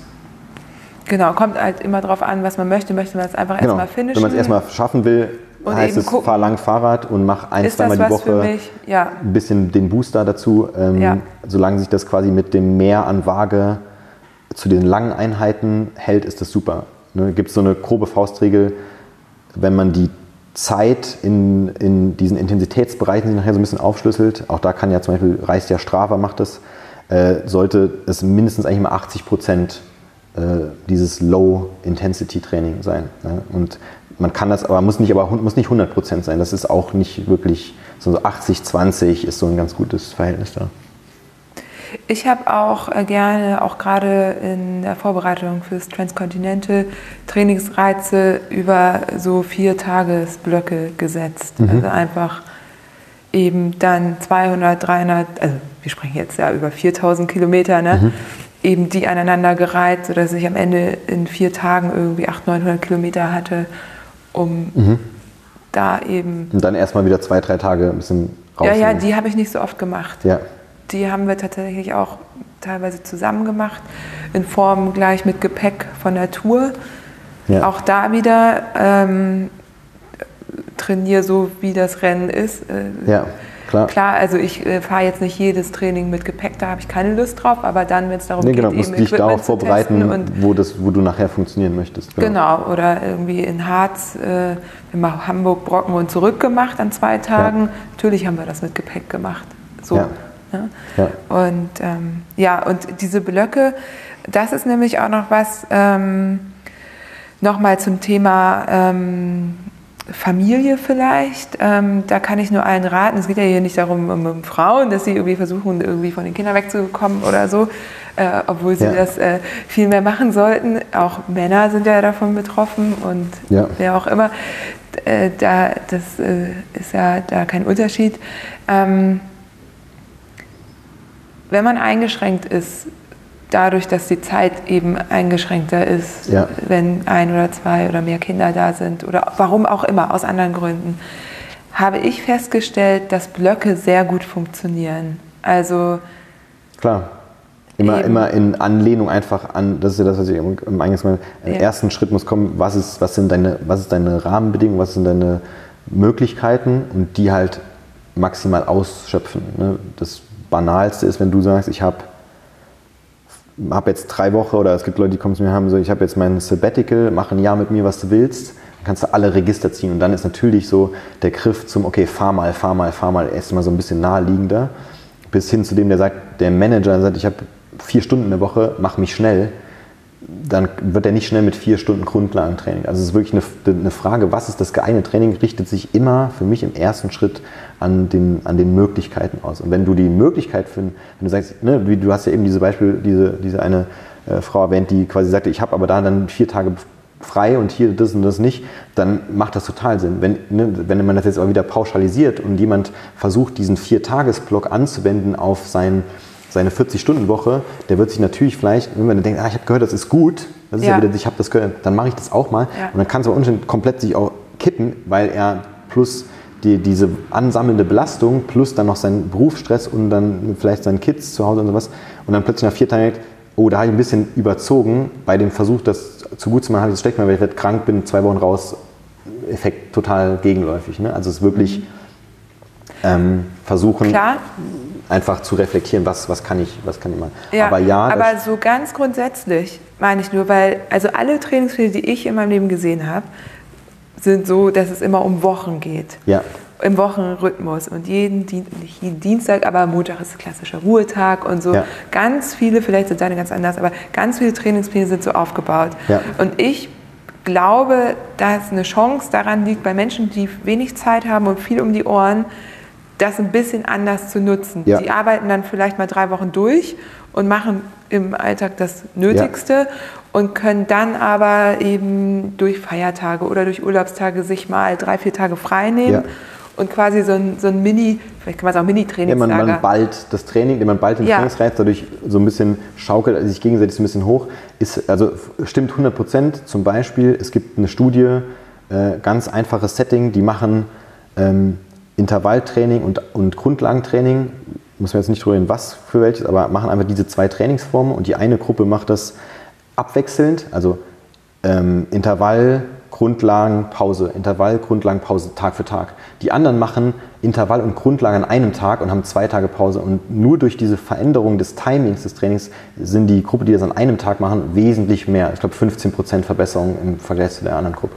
Und klar, das gibt es, aber man muss halt auch da wirklich da, da, dazu, man muss halt ähm, das ist natürlich, dann bewegt man sich näher an so einen Grenzwert dran und wenn man den überschreitet, hat man ein höheres Risiko, dass es halt eben nach hinten losgeht. Also ähm, ja, das stimmt. man muss sich, ich glaube, das kann man gut, wenn man das jetzt sag ich mal an jemandem in seine eigenen Hände geben will, muss man ihm dazu den Disclaimer dazu geben und ich glaube, es können vor allen Dingen Leute gut machen, die sich halt sehr, sehr gut kennen und beobachten. Und jetzt ein Einsteiger, der, sag ich mal, so im Training noch gar nicht so weiß, wie mein Körper, so, das ist für ihn neu, macht man anstrengend, so Halleluja, muss erst so ein bisschen verstehen, was, wann ist mein Körper wirklich tot und wann ist er okay, wann kann ich noch ein bisschen was draufpacken, der kann das, glaube ich, schon auf jeden Fall nutzen, um das zu, zu äh, effi- effizienter gestalten zu können. Ja. So, wir sind schon ganz schön fortgeschritten in der Zeit. Ich habe aber tatsächlich noch äh, ein, ein kleines Thema. Es ist eigentlich ein großes Thema. Vielleicht äh, schaffen Ja. wir es trotzdem irgendwie äh, kompakt abzuhandeln. Ähm, hast du schon Erfahrung mit ähm, Menschen, die so eine Post-Race-Depression hatten, gemacht? Oder beziehungsweise Kommt das vor?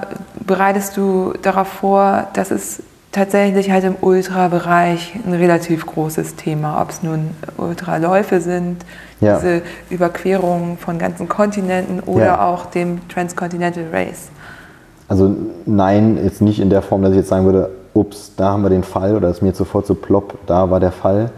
Ähm, aber im generellen Sinne ist halt natürlich einfach der, der Umgang, das habe ich ja glaube ich auch schon erwähnt, dieser stetige Umgang mit Zielen und ähm, in diesem Prozess diese Ziele verändern, neu definieren, abgleichen, der ist super wichtig. Und äh, deswegen, ich würde jetzt, ich würde nicht sagen, dass ich das jetzt in dem klassischen, sag ich mal, in einem diagnostizierten Form schon mal hatte, aber ich habe natürlich auf jeden Fall schon mit Sportlern Punkte erreicht, wo der Sportler mir die Frage stellt, warum mache ich das hier eigentlich gerade? Also sorry, ich sehe sehe das gerade nicht mehr, wo man sich natürlich mit ihm, es kann vielleicht so, dass so was sein, was du erwähnt hast, ähm, aber ist halt, glaube ich, im, erst, im ersten Moment immer, immer eine Frage von, ich hatte mir eigentlich insgeheim, das wurde dann halt eben nicht ausgesprochen, sondern aber insgeheim eine Vorstellung oder ein Ziel visualisiert, ähm, wie zum Beispiel Rennen X zu gewinnen und irgendwas, du warst vielleicht eine super Performance gemacht an dem Tag, aber du wirst halt Vierter.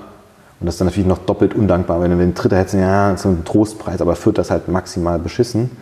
Und das reflektierst du vor diesem Kontext, ich wollte aber gewinnen und sagst dann halt natürlich, scheiße und macht doch alles keinen Sinn mehr. So, so Punkte hatte ich natürlich schon mit, mit, mit vielen Leuten, jedes Jahr würde ich sagen. Ähm, aber das steht und fällt und es ist ein Prozess, damit halt mit den Leuten schon gar nicht da anzufangen, sagen, wir können hier nicht draufschreiben, dass du dieses Rennen gewinnst.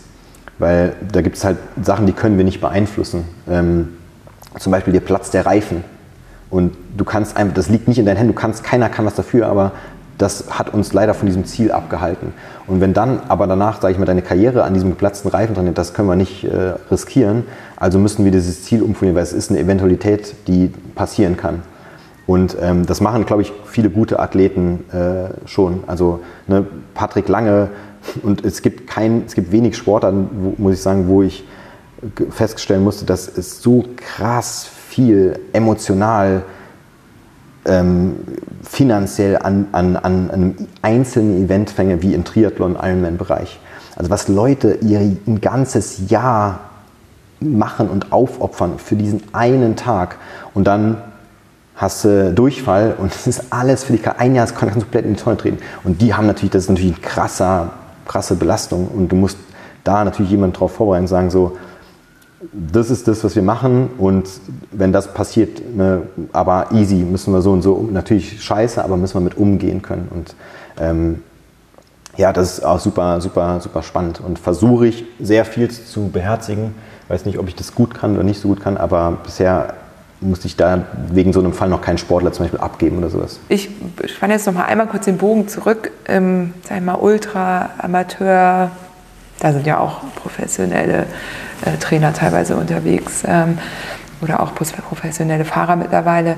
Ähm, aber trotzdem ist es generell so, dass die das eben in ihrer Freizeit machen und sich meistens alleine irgendwie darauf vorbereiten und eben ja. nie sowas wie eine Zielsetzung über, ich will beim Transcontinental Race äh, in zwölf Tagen ankommen, ja. gemacht haben. Ja. Und das ist vielleicht dann das, was es irgendwie so ein bisschen gefährlich macht, ohne dass ich ja jetzt irgendwie äh, ähm, irgendwie Angst schüren will, aber das ist schon ein einschneidendes Event. Also so auf so eine Länge ist schon krass. Und ich Klar. weiß das übrigens auch vom Ironman. Da gibt es auch die, die danach direkt in ein Loch fallen und ja, also der, da erst wieder rauskommen, wenn diese, das nächste Event Diese Hawaii, diese so. Ironman Plaza ist ja auch ist ja wirklich auch so ein, so ein Ding, was so im Radsport nicht so sehr gibt, wo halt dieser Amateur theoretisch den exakt gleichen Anreiz hat wie der Profi und der sogar final in dem gleichen Rennen teilnimmt wie der Profi. Also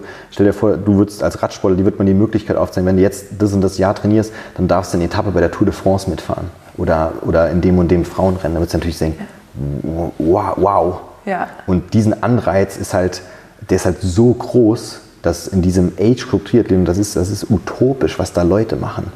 Äh, also auch was die da Geld investieren was die für Zeit investieren, um eigentlich, wo du denkst, um was zu schauen. Aber es ist, ist halt ein Traum. Ne? Und dann kann man denen helfen. Aber da ist halt auch echt ganz häufig die Erwartungshaltung äh, überhaupt nicht stimmig. Also ein klassisches Beispiel, hallo, ich bin der XY, habe zwölf Stunden Zeit, bring mich nach Hawaii. Denke so, Leute, also das, äh, ne, das, die, die, diese Profi-Ironman-Trainer, die trainieren halt im Durchschnitt 30 bis 40 Stunden. Das, das, das macht man sich kein, keine Vorstellung von, was das halt bedeutet und was man dafür aufgeben muss, um dahin zu kommen. Und erst wenn man das quasi, wenn man da wirklich so, sag ich mal, eine Checkliste mit den Leuten durchgeht und man ganz unten eigentlich ankommt und sagt, okay, da gibt's keinen, da sehe ich erstmal keinen Stolperstein, dann würde ich das überhaupt erstmal angehen, das Projekt. Ja? Und, äh, aber 90 Prozent eigentlich die, die mir diese Anfrage stellen, die sortieren sich eigentlich dann irgendwann daraus. Und vielleicht landen sie bei irgendeinem anderen Training, vielleicht landen sie bei dem Online-Coaching, aber ich habe die Erfahrung gemacht, dass halt dann irgendwie 80 bis 90 Prozent einfach über sich selber irgendwann stolpern und sagen, okay, so doof gesagt, er hatte doch recht. Ne? Und 10 Prozent ähm, beweisen mir das Gegenteil, das ist auch voll okay, ähm, aber das, also ich habe das halt so festgestellt. Ich finde das gut. Es äh, klingt alles nach einem sehr gesunden Umgang ja. damit und mit deinen Athleten. Und letztendlich ist das ja auch in deiner Verantwortung, dass du eben, wenn du der Meinung ja. bist, äh, das wird gefährlich, ne, ob nun physisch oder psychisch, äh, das eben nicht annimmst. Was die Menschen dann damit machen, ob sie dann woanders hingehen genau, oder ja, wie gesagt, dir das Risiko eingehen und, und dann erfolgreich sind, das ist ja auch okay. Also, ja, total. So, ne? Ja, cool. Ähm, ja, im Grunde haben wir alles. Äh also dein, deine, deine To-Do-List abgearbeitet ist sehr schön. Ja, ja ist natürlich, ich habe das echt schon so ein bisschen kommen sehen, dass es das wahrscheinlich am Ende dann auch super lang dauert. Ähm, aber wir haben natürlich sehr, sind sehr viele Themen besprochen, muss man jetzt mal gucken. Ja, du hast ungefähr alle Fragen, die ich so in den letzten Jahren äh, angespart hatte, äh, nochmal schön beantwortet. Das Und so einen Podcast kann man ja auch äh, in zwei Etappen hören. Ja, super. Cool. Ansonsten, ich meine, du bist in Berlin. Äh, die Website verlinke ich, deine anderen Social-Media-Kanäle natürlich auch. Im Team ja. habt ihr auf jeden Fall Kapazitäten. Dieses individuelle, also wer irgendwas mit mir oder uns Diagnose Berlin zu tun haben will, kommt eigentlich nicht drum herum, selbst wenn er den, ob er den Kaufen-Button klickt oder ob er den, die E-Mail oder ob er den Hörer in die Hand nimmt, mit uns hier zehn Minuten sich auszutauschen, warum man das macht. Und wenn das Sinn macht, wenn wir da, sag ich mal, was Sinnvolles auf die Beine stellen können, was auch immer was sein kann, was vielleicht gar nicht auf dieser Website irgendwie so ist, dann äh, machen wir das sehr gerne. Total gut. Raphael, Super. vielen Dank. Ja, danke dir. Ich bin sehr gefreut.